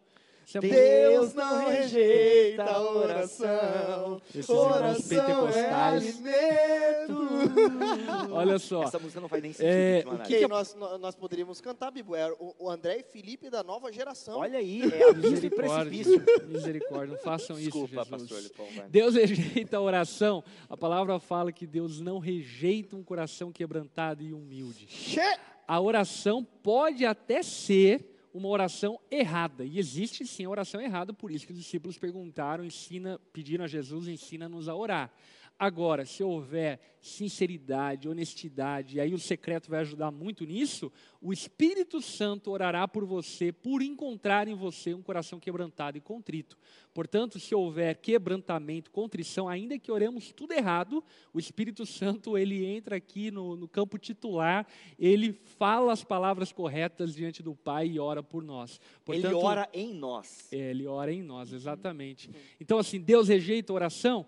Deus rejeita o coração orgulhoso. Se a oração for oriunda e proveniente de um coração orgulhoso, não tenho dúvida de que ela não passa do teto, e isso fica muito explícito quando Jesus fala dos fariseus hipócritas que oravam nas esquinas para serem vistos pelos homens. Tem uma pergunta aqui. Deus tem seus preferidos? Tipo assim, ah, esse aqui Deus vai responder mais, esse aqui vai ficar de escanteio os eleitos e os réprobos.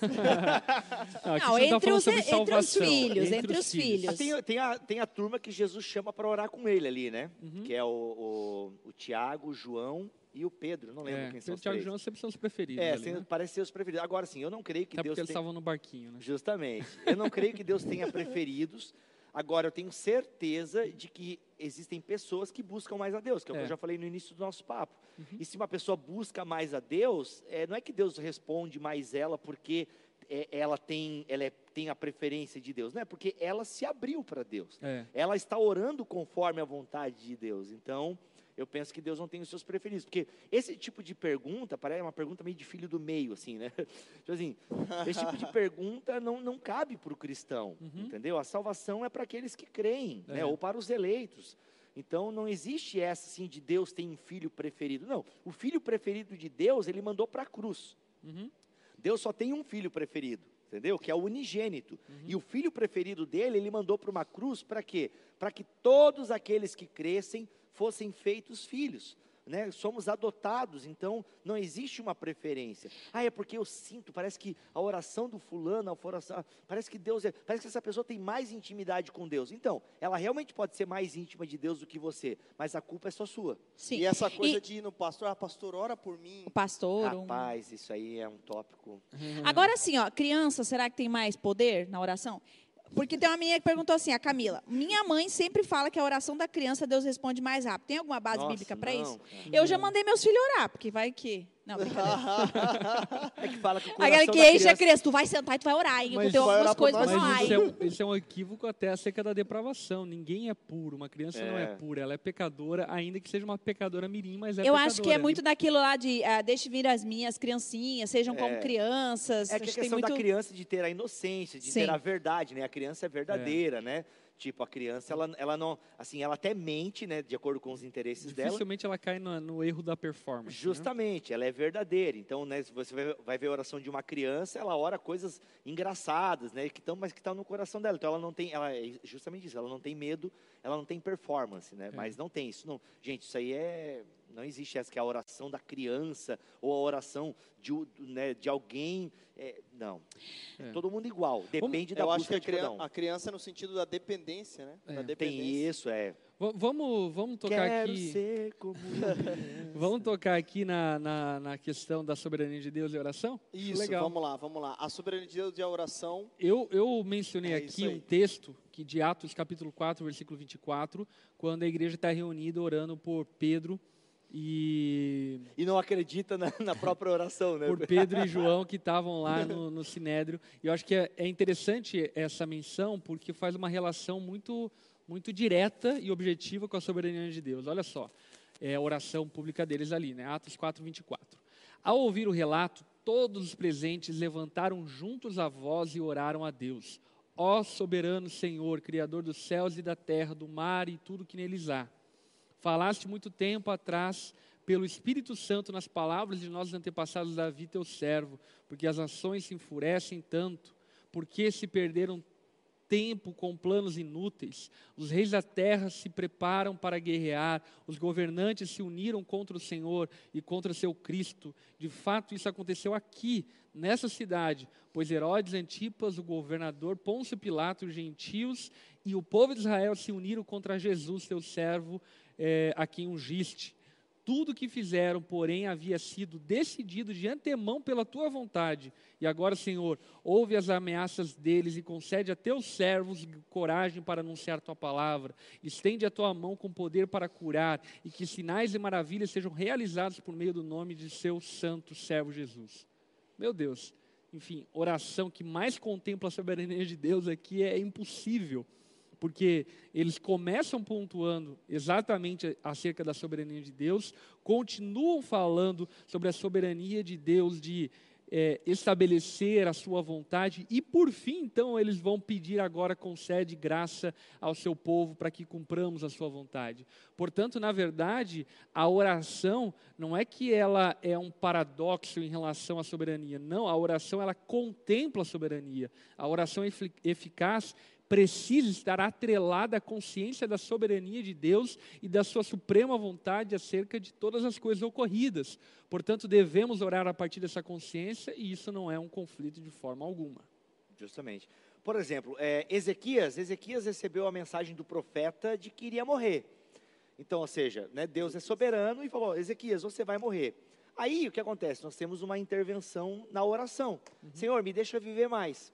É, e aí Deus responde à oração, de, ou seja, Deus fez a, a oração de alguma forma, não é que mudou a vontade de Deus, tá? Mas de alguma forma, O esse- profeta ainda, ah, Isaías, né? O profeta ainda avisa ele, olha, é, Deus mandou te dizer que ouviu o seu clamor. Isso, ou seja, não é, é- é- ah, Deus mudou de opinião? Pode ser, entendeu? porque o ser soberano não quer dizer que Deus não possa mudar de opinião. A gente vê vários relatos no Antigo Testamento de intercessões. Né? Não, eu vou matar todo mundo. Ô Senhor, não mata, deixa pelo menos um. Ah, beleza, porque você pediu, eu vou, eu né, atenderei a sua oração. Então, a, a, sober- a oração e a soberania de Deus é- é- caminham juntas, né? Porque, como eu falei antes, tem coisas que Deus não irá fazer se nós não orarmos. Pedro seria liberto da prisão se a igreja orasse? Não sei dizer. O que eu sei dizer é que a igreja orou e ele foi liberto. É. Inclusive, Jesus, em Lucas 18, que é a parábola onde ele ensina a orar, onde deveriam orar sem desanimar, o início da parábola, é a viúva insistente. A É. viúva, cara, perfeita essa chamada aí, perfeita, porque a questão ali é, é a, é a parábola que até erroneamente é chamada de a parábola do juiz iníquo. Do juiz né? Não, a parábola não é sobre o juiz, a palavra é sobre a insistência da viúva. E Jesus conta outra parábola também sobre o amigo inconveniente, que vai meia-noite na casa do outro amigo pedir ajuda. E Jesus utiliza essas duas passagens para dizer o quê? Insista em oração. Né? Insista. Agora, e, e com essa parábola. Acaso dizer- Deus não fará justiça a seus escolhidos que clamam a Ele de dia e noite? Então, a ideia é o seguinte: clamem, porque quando eu clamo a Deus, quando eu coloco a Deus as minhas petições, como Paulo vai dizer, né? Olha, não andem ansiosos por coisa alguma, né? Antes as vossas orações, as vossas petições sejam conhecidas diante de Deus, dia e noite, na insistência, entende?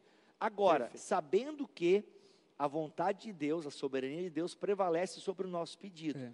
Então Deus não rejeita a oração. Agora, tem oração que Deus não atende. E por que ele não atende, nós não sabemos. Não é nem porque pedimos errado, muitas vezes, porque uma mãe que pede a conversão de um filho não é uma coisa errada. A mãe que pede a cura, ou o pai que pede, alguém, ou alguém que pede a cura por um irmão, por um amigo, um parente, não é uma coisa errada. Agora, a gente precisa estar o quê? Nós, nós precisamos entender que a oração é, pode ter uma resposta positiva, uma resposta negativa ou uma resposta É. ainda não. Por isso É. que a nossa oração sempre precisa terminar, pelo menos na minha oração, é Pai, como filho, eu peço isso, isso, isso, mas seja feita a tua vontade. Sim, É, oração do Pai Nosso. Né? E como é que a gente termina a oração do Pai Nosso? Desculpa te interromper pela Não, quinta vez. Não, né? Pois teu é o reino, o poder e a glória É. para sempre. Uhum. Né? Por mais que essas palavras talvez não estivessem, não fossem ditas por Jesus, né? há essa discussão aí na exegese, mas a igreja colocou na oração do Pai Nosso e a gente aceita como palavra de Deus. Né? Uhum. Pois teu é o reino, o poder e a glória para sempre. É. Então, assim, quando a gente aceita isso, essa condição, não tem como a gente se frustrar com Deus.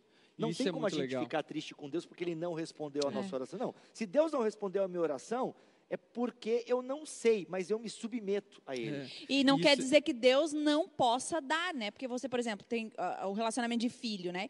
Às vezes as crianças pedem coisas que não é que a gente não pode dar, puxa, é, sei lá, é cinco reais.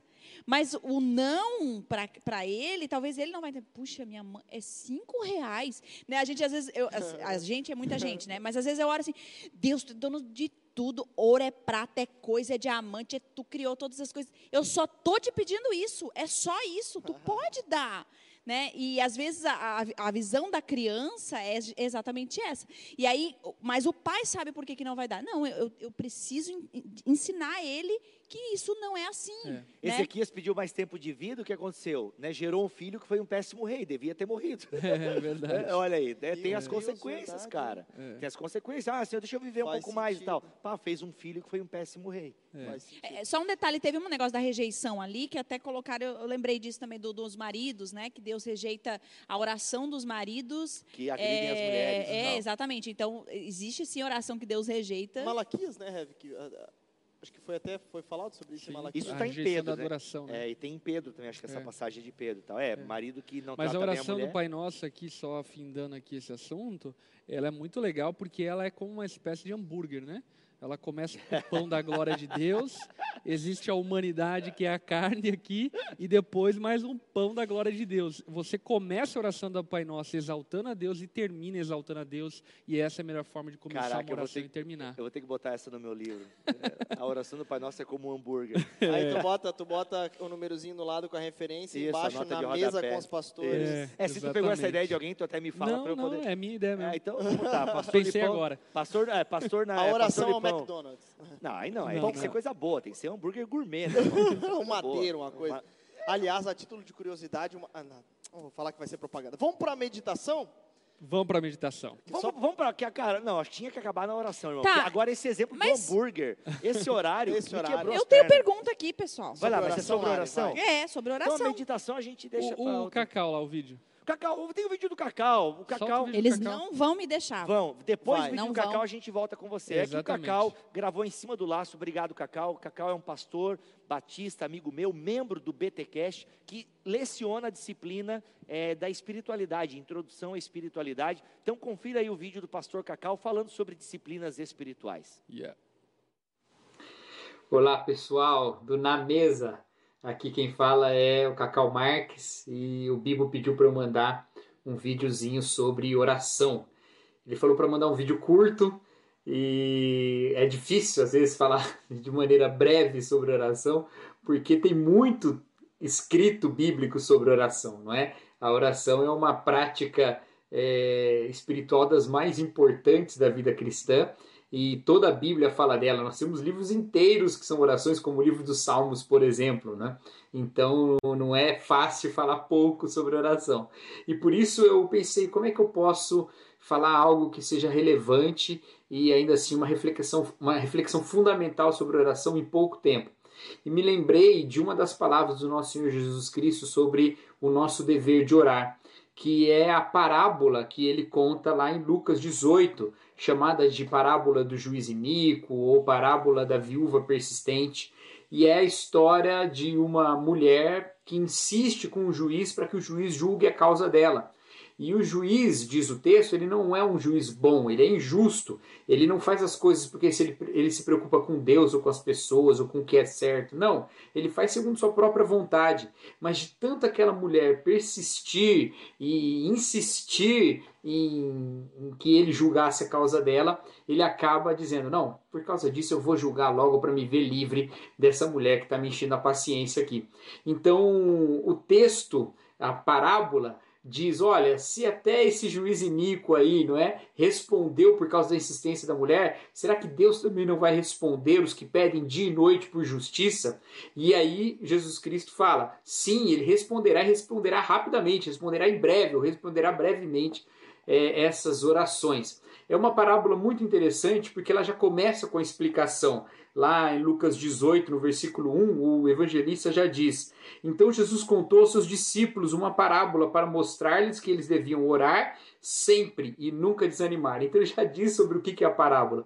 Então o Senhor conta toda essa parábola para insistir que as pessoas orem sempre, para que elas estejam sempre em oração, é, isso em concordância com o que o texto bíblico fala depois, né? orar sem cessar, lá nas epístolas. Mas eu sei que você e eu também, todos nós, temos dificuldade para orar sempre. Nós temos dificuldade para manter um ritmo de oração frequente e colocar isso é, no nosso dia a dia como uma das práticas fundamentais da nossa vida. Nós temos muitas distrações na vida, nós temos muitas coisas que nos afastam de Deus, mas não é essa a razão pela qual nós oramos pouco.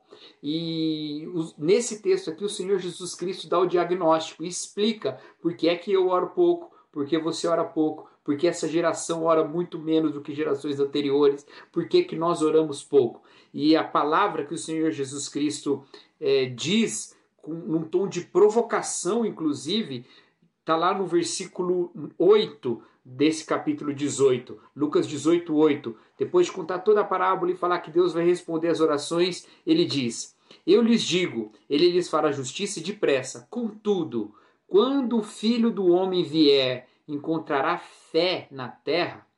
É muito interessante porque todo o texto é um texto falando sobre oração. Mas no final, o Senhor Jesus Cristo pergunta: O filho do homem, quando vier, encontrará fé na terra?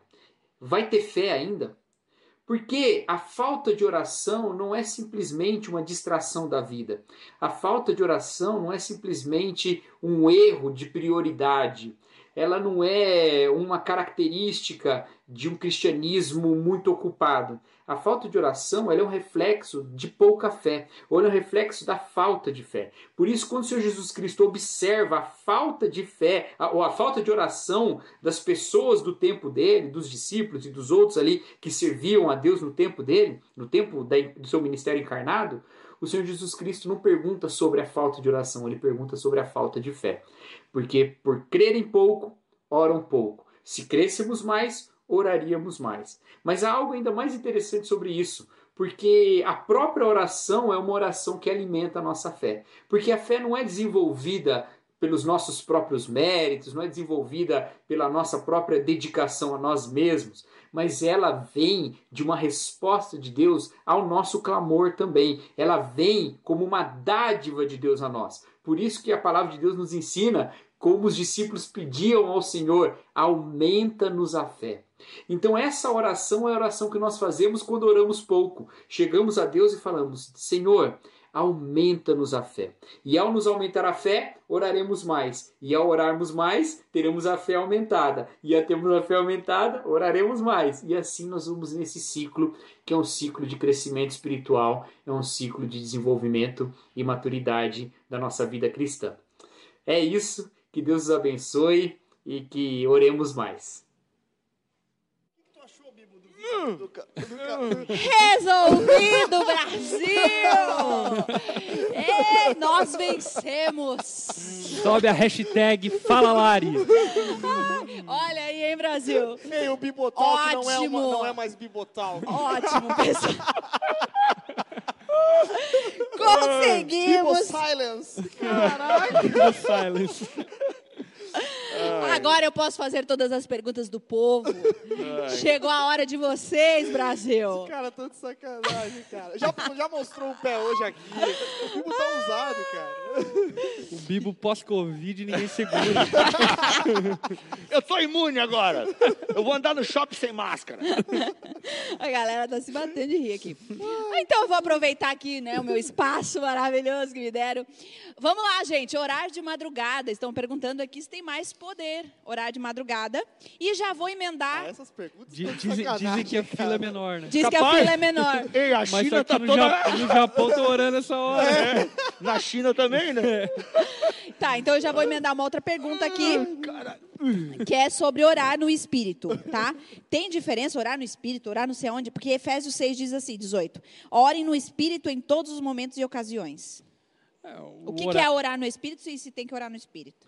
Orar no Espírito diz respeito a essa consciência de que oramos a partir do Espírito Santo em nós. Isso. Eu chamo de pensamentos orantes. É. É, você ter uma consciência da presença de Deus uh, diária, né? E, e a todo momento. Então, por exemplo, assim, ó, o horário do banho. Cara, tem, é, tem um horário melhor para você orar?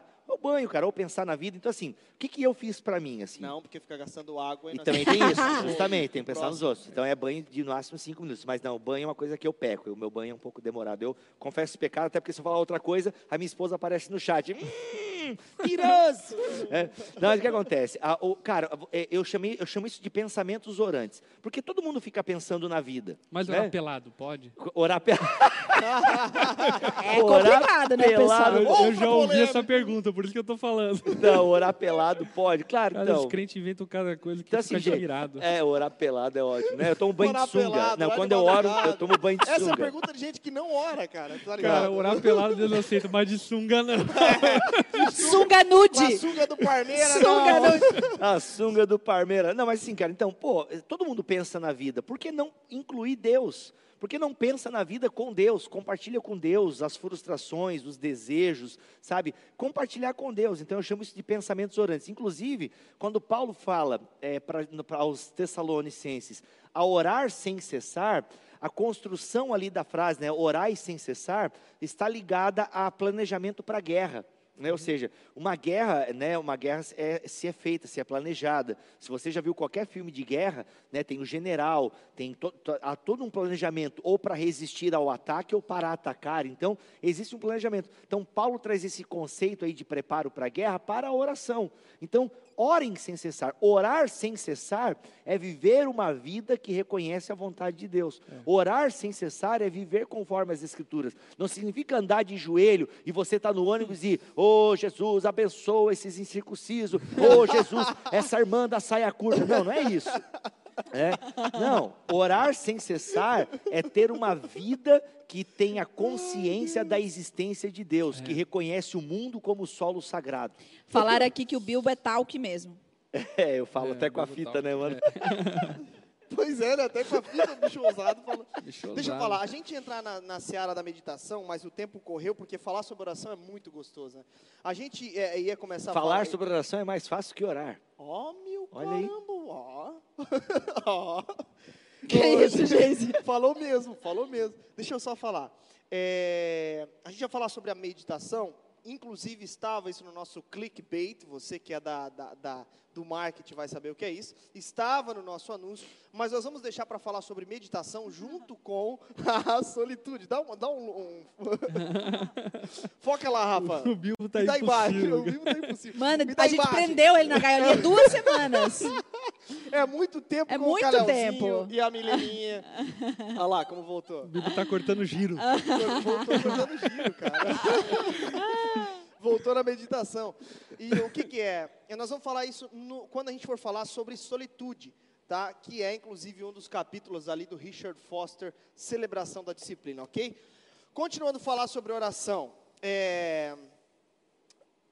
Só uma coisa. Engatou aqui meu fone aqui. Isso aí. Só- continuando a falar sobre oração. A oração, né? Sobre essa soberania de Deus. Então eu posso pedir qualquer coisa a Deus, desde que meu coração esteja humilde, inclinado e assim por diante, e sendo Quebrantado. Submisso à de palavra, sendo direcionado à palavra. Vou entrar numa seara aqui que é um pouco perigosa. Devo orar para, por exemplo, relacionamentos? Devo orar, por exemplo, Deus, faça com que eu case com a fulana. E aí?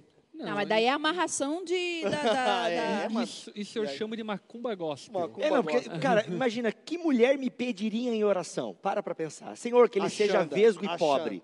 Não, a Xanda jamais pediria um vesgo e pobre. Esse que pobre. Entendeu? Ninguém. Então, assim, você vai ficar pedindo pelo. Não, gente, é assim, ó. Misericórdia. Não, pedir. Eu, eu- eu uso isso como exemplo, que, cara, nenhuma mulher me pediria em oração, entendeu? Tipo assim, Senhor, né, que ele seja vesgo, pobre, seminarista de teologia. Né? Então, assim, cara, é- é- então, não, Bilbo, se estaca. Você é um Não. escritor renomado. agora, né, mano? Mas- Tu é bonito, cara. Agora, Tu é mas bonito, não, eu, cara. eu dei é uma bonito, melhorada. Não, é eu reconheço que eu dei, eu dei uma engordada e tal. Daí o cara põe um óculos. pra- Harmonização facial. o cara, o cara dá uma- um óculos para dar uma tapeada no olho, né? Eu arrumei, cara, imagina, eu era vesgo, tinha espinha na cara, dente torto e era magrelo. Mano, eu era quase o Smeagol do Senhor dos Anéis. Então, assim, o que eu quero dizer, gente, eu tô brincando, eu me amo, tá, gente? Eu me amo, eu me amo. É, não, o que eu quero dizer é o seguinte, assim, você pode orar pelo seu futuro relacionamento. Agora, tem gente, não, você tem que descrevê-lo para Deus como você quer. Mano, Não, você acha isso meio É, a isso listinha de características é, é, uma é voodoo, coisa, isso é né? voodoo. Que ele seja temente a Deus, mano, sabe? Que ela seja temente a Deus e que ame ao Senhor acima de você, inclusive, sabe? Então, ah, eu, agora, você gosta de uma pessoa, beleza, é um caminho importante, né? Ah, você ah, orar para que aquela pessoa seja minha namorada, sei, sei se, como é que vocês têm que falam bastante sobre isso aí. Eu, não- eu não sei se eu faria essa oração, sabe? Porque eu penso que Eu acho uma oração muito infantil. Essa Pois é, é, é para mim é igual oração meu ministério, assim, namoro e ministério. Eu vou fazer um exagero aqui, tá, gente? Vou fazer um exagero, mas para mim oração, é, namoro e é, casamento e ministério estão muito pa- parecidos assim. Eu acho que é uma coisa que vai acontecendo na tua vida, É. entende? Você tem que ter princípios da palavra para fazer a escolha. Eu, eu acredito que a oração nesse status né, deve ser uma oração no sentido de Deus, me livre, supra minhas carências, me guarde, enfim, uma oração colocando-se diante de Deus como alguém que está dependendo de Deus tanto para ser suprida durante o tempo da solteirice, como também para ser livre de problemas, enfim, futuros com pessoas que podem trazer malefício para a tua Como vida. você Boa. falou que a oração é, de namoro é o quê? Imatura? Não, Infantil. essa oração meio de lista, É de assim, criança, e tal, enfim, é infantilizada. Infantil. Ah, eu lembrei agora, porque eu, eu me tô me sentindo infantil, porque eu não orei para namoro. Mas, por exemplo, eu acredito, não sei você aí de casa, que quando eu oro por uma vaga de estacionamento, Deus dá. Tem Ah, sempre a vaga Não, do mas crente. Porque ele, mas quando ele eu dá não pro oro- dizimista daí. É só para o Ah, crente tá. dizimista essa. Não, gente, eu oro para achar, por exemplo, tem coisa que eu perco e falo, Deus, por favor, Senhor, me ajuda a achar essa caneta, Mas é eu porque quero o- usar ela. É porque Não, mas daí aí- não é oração, é o salonguinho, tá errado isso aí. Eu tenho certeza que. Deus ouve a oração da, da, da imatura também. Não, Deus ouve, a questão é se ele responde. Deus ouve todas as Não, orações. responde, né, Bill, o que eu quiser. Deus é Eu sempre acho vaga de estacionamento, por exemplo, quando eu oro. Eu, eu acho que é pura a tua intenção, acho que é bem pura. Mas não. Eu acho Eu acho que... que é pura, eu não. acho que é pura. Por exemplo, a Kawane também ora por coisas que eu fico olhando ela orar e falo, gente, ela está orando por isso mesmo. Mas isso mostra uma dependência de Deus, de fato, em todas as coisas, no meu entendimento. Não, tô dizendo que ele vai sempre responder, É, com, não. ele vai dar a vaga. Mas tô falando que é uma das coisas que Melhor do que acontece. reclamar, não é verdade? Às vezes o cara, ah, droga, perdi essa coisa. Deus, me ajude a achar. Mas se tu não quiser que eu ache, também é. É, eu vou pegar, o- eu vou pegar essa fala da Lara ali. É, porque Ele vai assim, ó, desconstruir minha fala, gente. Não, não, não Só- vou. Só espera. Não, não, não. Deu vou- lugar de fala, mas desconstrói Meu lugar de fala aqui. Não, é que assim, ó, falar. é que eu, eu não conheço a Lari, mas eu imagino que ela, né, é, por ter um ministério, ela, a oração a gente dela, espera que ela... não, a oração dela vai além da oração pelo estacionamento. Eu imagino que, né, que a tua vida de oração Sim. não se resume a pedir vaga de estacionamento. Eu imagino. E espero que realmente seja além disso. Agora, tem muitas pessoas que a vida de oração dela está restrita a essas coisas É, banais Fúteis, né? fúteis, né? Então assim, ela, a- o Deus só a- é, só aparece Deus na boca dela quando o calo aperta, né? Isso não é a maioria das pessoas ora mais quando está em problema, né? Ah. Eu orei bastante agora com Covid. Eu orei mais do que sem Covid, isso é fato. né? Então, assim, isso é meio que uma característica ruim. Não é normal, né? O normal seria orar mais sempre, mas é uma característica nossa de nós buscarmos a Deus quando o calo aperta. Afinal, o próprio Luiz já disse que o sofrimento é o megafone de Deus. Então, ok. Agora, tem pessoas que a vida de oração delas está restrita a coisas fúteis. Ah, E aí, e aí boa, uma coisa boa, que é boa. interessante, é um exercício que nós devemos nos fazer. Analise o conteúdo das suas orações. E o conteúdo das suas orações revelará onde está o seu coração. Eu acho que até inclusive uma, uma diminuição, por vezes, de quem Deus é. No sentido do quê? De que quando nós só futilizamos ou diminuímos ou temos pedidos muito banais, enfim, para Deus, é, soa no Na verdade, ouvidos, mostra um pouco mais de até de- da vida de relacionamento dela com Deus, né? Sim, e soa um tanto quanto ofensivo, egoísta, individualista, enfim, é, esse tipo de comportamento. Entretanto, eu concordo com o Geise que isso demonstra, em outro sentido, também uma total dependência de Deus. Então, o que eu diria a respeito disso é o quê? Se isso for, é, digamos assim, o 2%, o 5% da sua oração, ótimo, enfim, porque demonstra um, até inclusive um, uma coisa muito positiva, que é depender de Deus em todas as circunstâncias. Agora, se isso for a exclusividade das suas orações, eu diria que você precisa amadurecer na tua fé e urgentemente. Boa. Perfeito.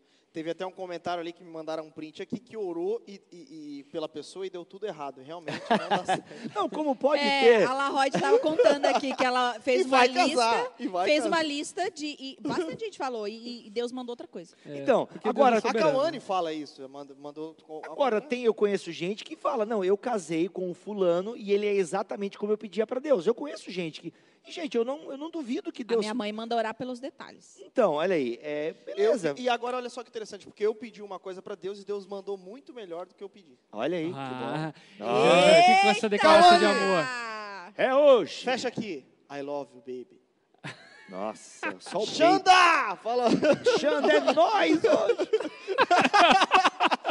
Olha ali, gente. Pô, tem efeito especial Ó, e tudo aqui, mano. Que da hora. cara. Link para pregação não tem, mas o coração tem. Essa equipe aí, vou te falar, hein. Ai, Bibo, Deus Fala. já respondeu orações suas que foram infantis? Já, pra parar de chover. Pronto, ressuscitei tua fala na boca do Viu? Eu já... Recuperei meu, Já- meu eu lugar de também já fala. tive essa experiência. Não, e, gente, quem mora em Ah, Joinville os sabe. machão estão pedindo vaguinha também. Mas só para deixar registrado, eu era novo convertido, mas tudo bem. Mas, Ele não sai por mais. não, mas já pedi, já pedi. Eu era carnal, Pelo menos eu não sou vesga. Pelo menos eu não sou vesga. Tá certo, é isso aí. Isso é o, isso Vai é o famoso. começar as ofensas. Isso é o famoso. Já isso é o famoso. aqui que vamos parar com essa Adiomine. palhaçada. É o ad hominem, eu não tenho argumento, eu vou para ofensa pessoal, né? Não, mas eu já pedi, é, era- eu, eu já pedi muito assim para Deus. ah, no início da minha, mas é sério, né? No início da minha conversão eu orava, Deus, eu, eu tinha que ir de a pé para a igreja às vezes, e eu orava e cara, aí Mas eu- eu acho que homem e mulher se relacionam. Não, aí eu posso estar bem generalizado, mas di- diferente com Deus.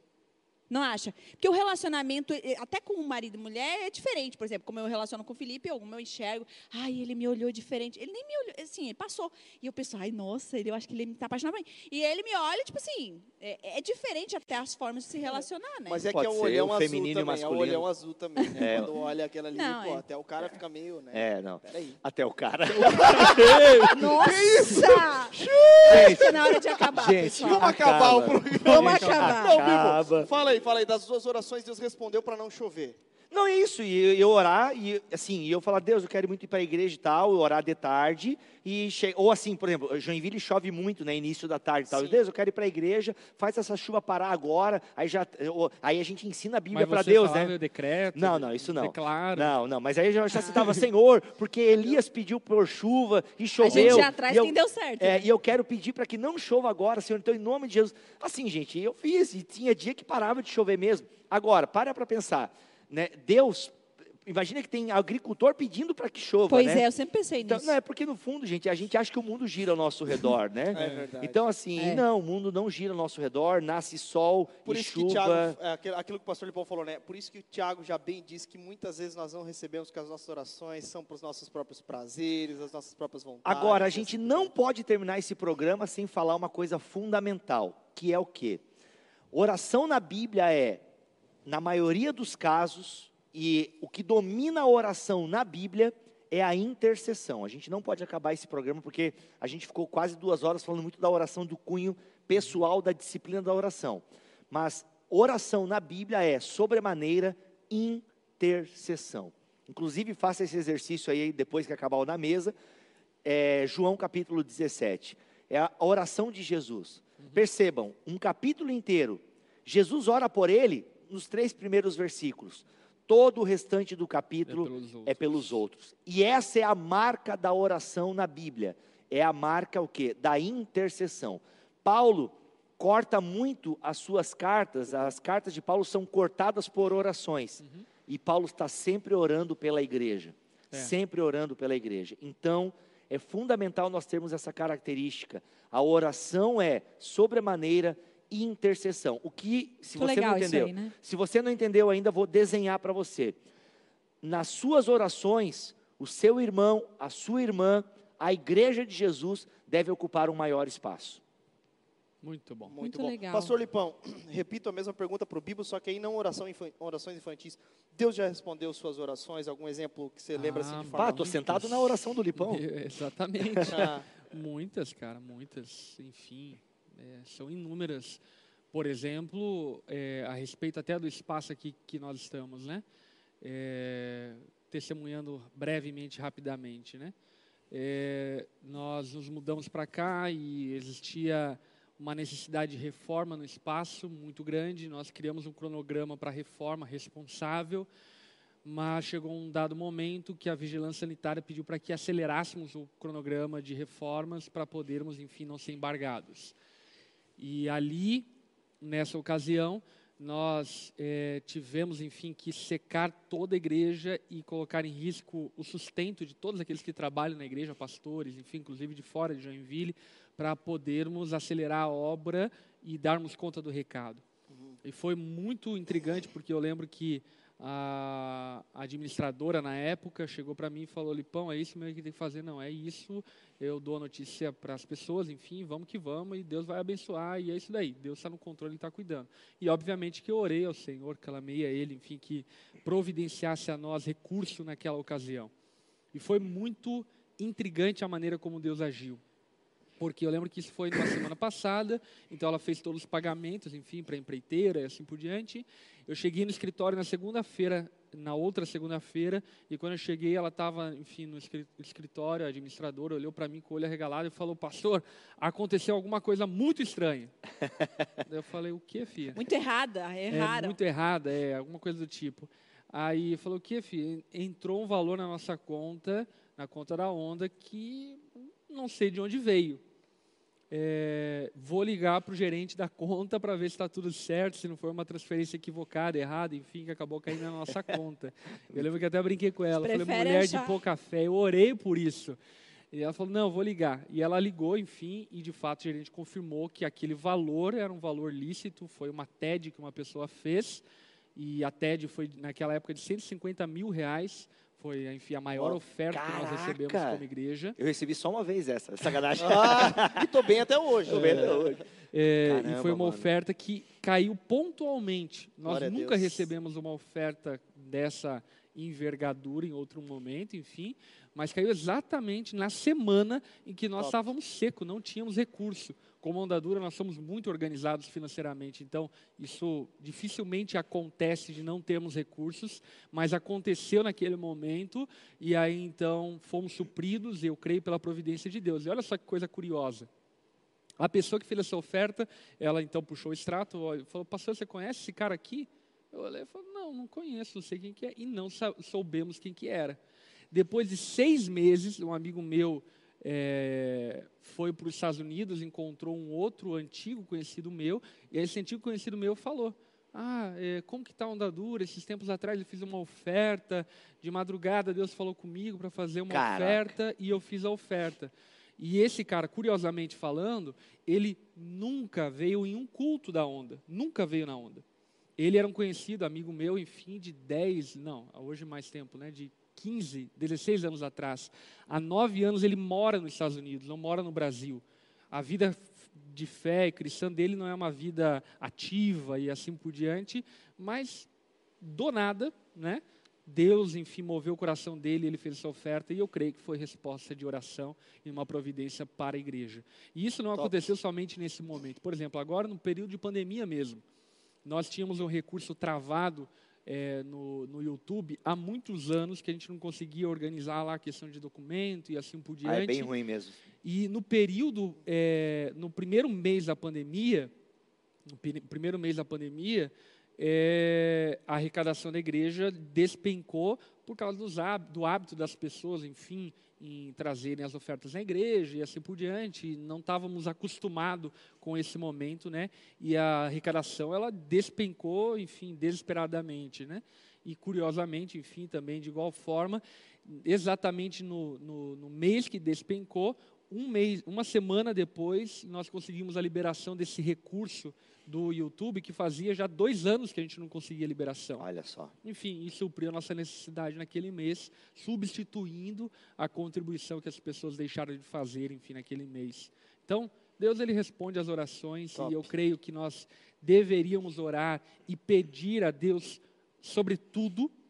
Enfim, até às vezes, enfim, a oração infantil ingênua, mas o que eu penso, né, obviamente, é que nós deveríamos cativar cada vez mais a nossa oração na palavra de Deus para pedirmos coisas conforme a palavra de Deus. E eu percebo que quanto mais, enfim, maturidade bíblica nós vamos tendo, a nossa oração ela vai se tornando mais santa, mais pura. E eu percebo quase que diariamente Deus respondendo orações, até às vezes tolas, coisas muito singelas, enfim, que, que nem cabe aqui falar, que eu peço a Deus e Deus responde, abre portas e faz, assim por diante. E eu creio que, obviamente, é a favor de Deus. Amém. Perfeito. Amém. Lari, tem mais alguma coisa do povo aí? Não. Não, o povo está dizendo aqui, glória a Deus, muito legal essa história, testemunho. Considerações sobre a palavra, Lipão? Mulheres corajosas? Ah, vai ser incrível, vai ser muito legal. Obviamente que, enfim, contracultural, porque a Bíblia é contracultural, mas vai ser poderosa, eu creio demais que vai ser bênção para a vida das Top. mulheres que estiverem aqui presentes. E eu encorajo já você, mulher, estar aqui presente. E na semana que vem é para os homens. Então vamos equilibrar aqui o negócio. Hoje é a semana, enfim, mulheres corajosas. Semana que vem, homens corajosos. Não deixe aí de participar, vai ser incrível. Enfim, vou fazer a exposição lá de 1 Pedro, capítulo 3. Vai ser bem legal. E outra coisa que eu quero aqui reforçar é ajuda nós aí, enfim, deixa seu like aqui no nosso Boa. vídeo, compartilha com seus amigos, todo meio-dia estamos aqui presente. Eu realmente creio que nós devemos propagar, compartilhar bons conteúdos edificantes, bíblicos, para que possamos substituir tanto o lixo virtual que existe aí na internet e devemos dar voz e vazão para aquilo que é edificante, para aquilo que acrescenta. Então, ajuda nós aí, compartilha. Estamos também aí nas plataformas de podcast, você pode assistir durante a semana, ouvir, na verdade, durante a semana também no podcast e fica salvo também a nossa live aqui no YouTube, ok? É isso aí. É isso aí. Perfeito. Gente. Ouça podcast. Indicação de livros sobre oração? A oração do Tim Keller, já Oração do indiquei. Tim Keller, oração do Tim Top. Keller, capinha É, verde. Vamos indicar novamente Celebração da Disciplina Richard Foster. É um bom livro. Ele tem uma pegada meio puritana do século XXI. É interessante, Top. apesar de ter algumas considerações, mas é bom. Aliás, todo livro a gente tem que ter considerações, É. né, galera? Até o Tim Keller, que para mim é um maior, né? Tem coisa que eu leio do Tim Keller e falo, hum, Uhum. essa parte aqui, normal, né? Mas todo, todo escritor tem alguma coisa. Ele não é, ele não é inerrante, ele não é, É. a Bíblia, né? Então, é verdade. E vou, e vou citar também mais outros dois livros que eu li há muito tempo atrás, que também foram muito produtivos e abençoadores da minha vida, que é Nenhuma Hora, inclusive que é de um escritor anônimo. É muito interessante esse livro, Caraca. que é anônimo escritor, enfim, sei lá como que descobri esse livro. E outro livro chamado Oração Eficaz. Dois livros bons também que eu li há bastante tempo sobre oração. Gente, só um Top. detalhe que estão perguntando aqui. A pena que não vai ter a transmissão online ah, dessa palavra de Mulheres Corajosas. Mas a mesma palavra vai ter no domingo a transmissão ao vivo às 19h30. Então, só e para 10 deixar. da manhã. E 10 da manhã também, se você não quiser assistir à noite. Mulheres Corajosas amanhã. Então tenha coragem e assista. É. Gente, muito obrigado, Bibo, pelo retorno. Pastor Lipão, Larissa Estrada, hoje com as mangas bufantes, terminando em Gente, alto eles vão estilo. terminar. em alto é estilo. que o na mesa é tipo um hambúrguer. É isso aí. Ó, pra quem não, não sabe do exemplo do hambúrguer, volta aí, assiste também, que o pastor Lipão deu uma dicaça que o Bibo, inclusive, vai colocar no livro dele novo, né? Vai lançar o livro quando, Bibo? Cara, tô terminando de escrever, aí vamos ver se eu vou lançar por conta, se eu vou, se alguma, se eu vou entregar para alguma editora. Vamos ver. Lançamento vai ser num na mesa aqui. Você- vou fazer um- Eita! Pô, legal, legal, legal. Não, eu jogo ao vivo assim, porque deixa eu dar aquela intimada ao vivo, né, cara? Vai que não, não, não aqui não vai lançar nada. Manda o exemplar pro pastor Lipão. Não, ele vai fazer uma recomendação. Quando eu terminar, vou mandar para ele dar uma lida e tal, e fazer uma recomendação. Certeza. Isso é um prazer. Gente, obrigado pelo carinho, pela atenção. Espero que vocês tenham de fato prestado atenção e comecem a orar a partir de hoje, amém? Vão ler a Bíblia também. Isso aí. Semana que vem voltaremos com quais? Quais disciplinas? Tem o eu não sei prefácio qual, não. Vai ser simplicidade. Não, brincadeira. É, é jejum. Ah, jejum. Cara, semana que vem acho que eu não venho, hein? Vai ser a disciplina do jejum e da, do estudo. Pô, mas semana, semana que vem que provavelmente vão mandar comida e a gente vai falar sobre jejum. Ah, Caraca, vai ser top, mano. Vai ser o desafio, né? Vai ser o desafio. Vai Nós ficar ali, olhando assim, vai né? deixar aqui, ó, a costela. Costela, Só mano. com a E fumacinha semana assim, que vem vai ter o Barbecue Brothers É, lá. o- Vai ter um... Eita, Brasil! É bom demais. Olha aí, ó. Jejum e disciplina do estudo. Muito bom. Gente, é, talvez a gente fale só sobre jejum também, porque é um assunto que rende também. Ou só sobre coisa. disciplina do estudo. Ou só sobre o estudo. Né? É, é bom demais. Porque, né? gente, vendo que a gente vai fazer isso em 24 semanas. Não, sabe não que, aqui, ó, ó, jejum e oração eh, se não aprende de um jeito, fazendo. É. Meu Deus.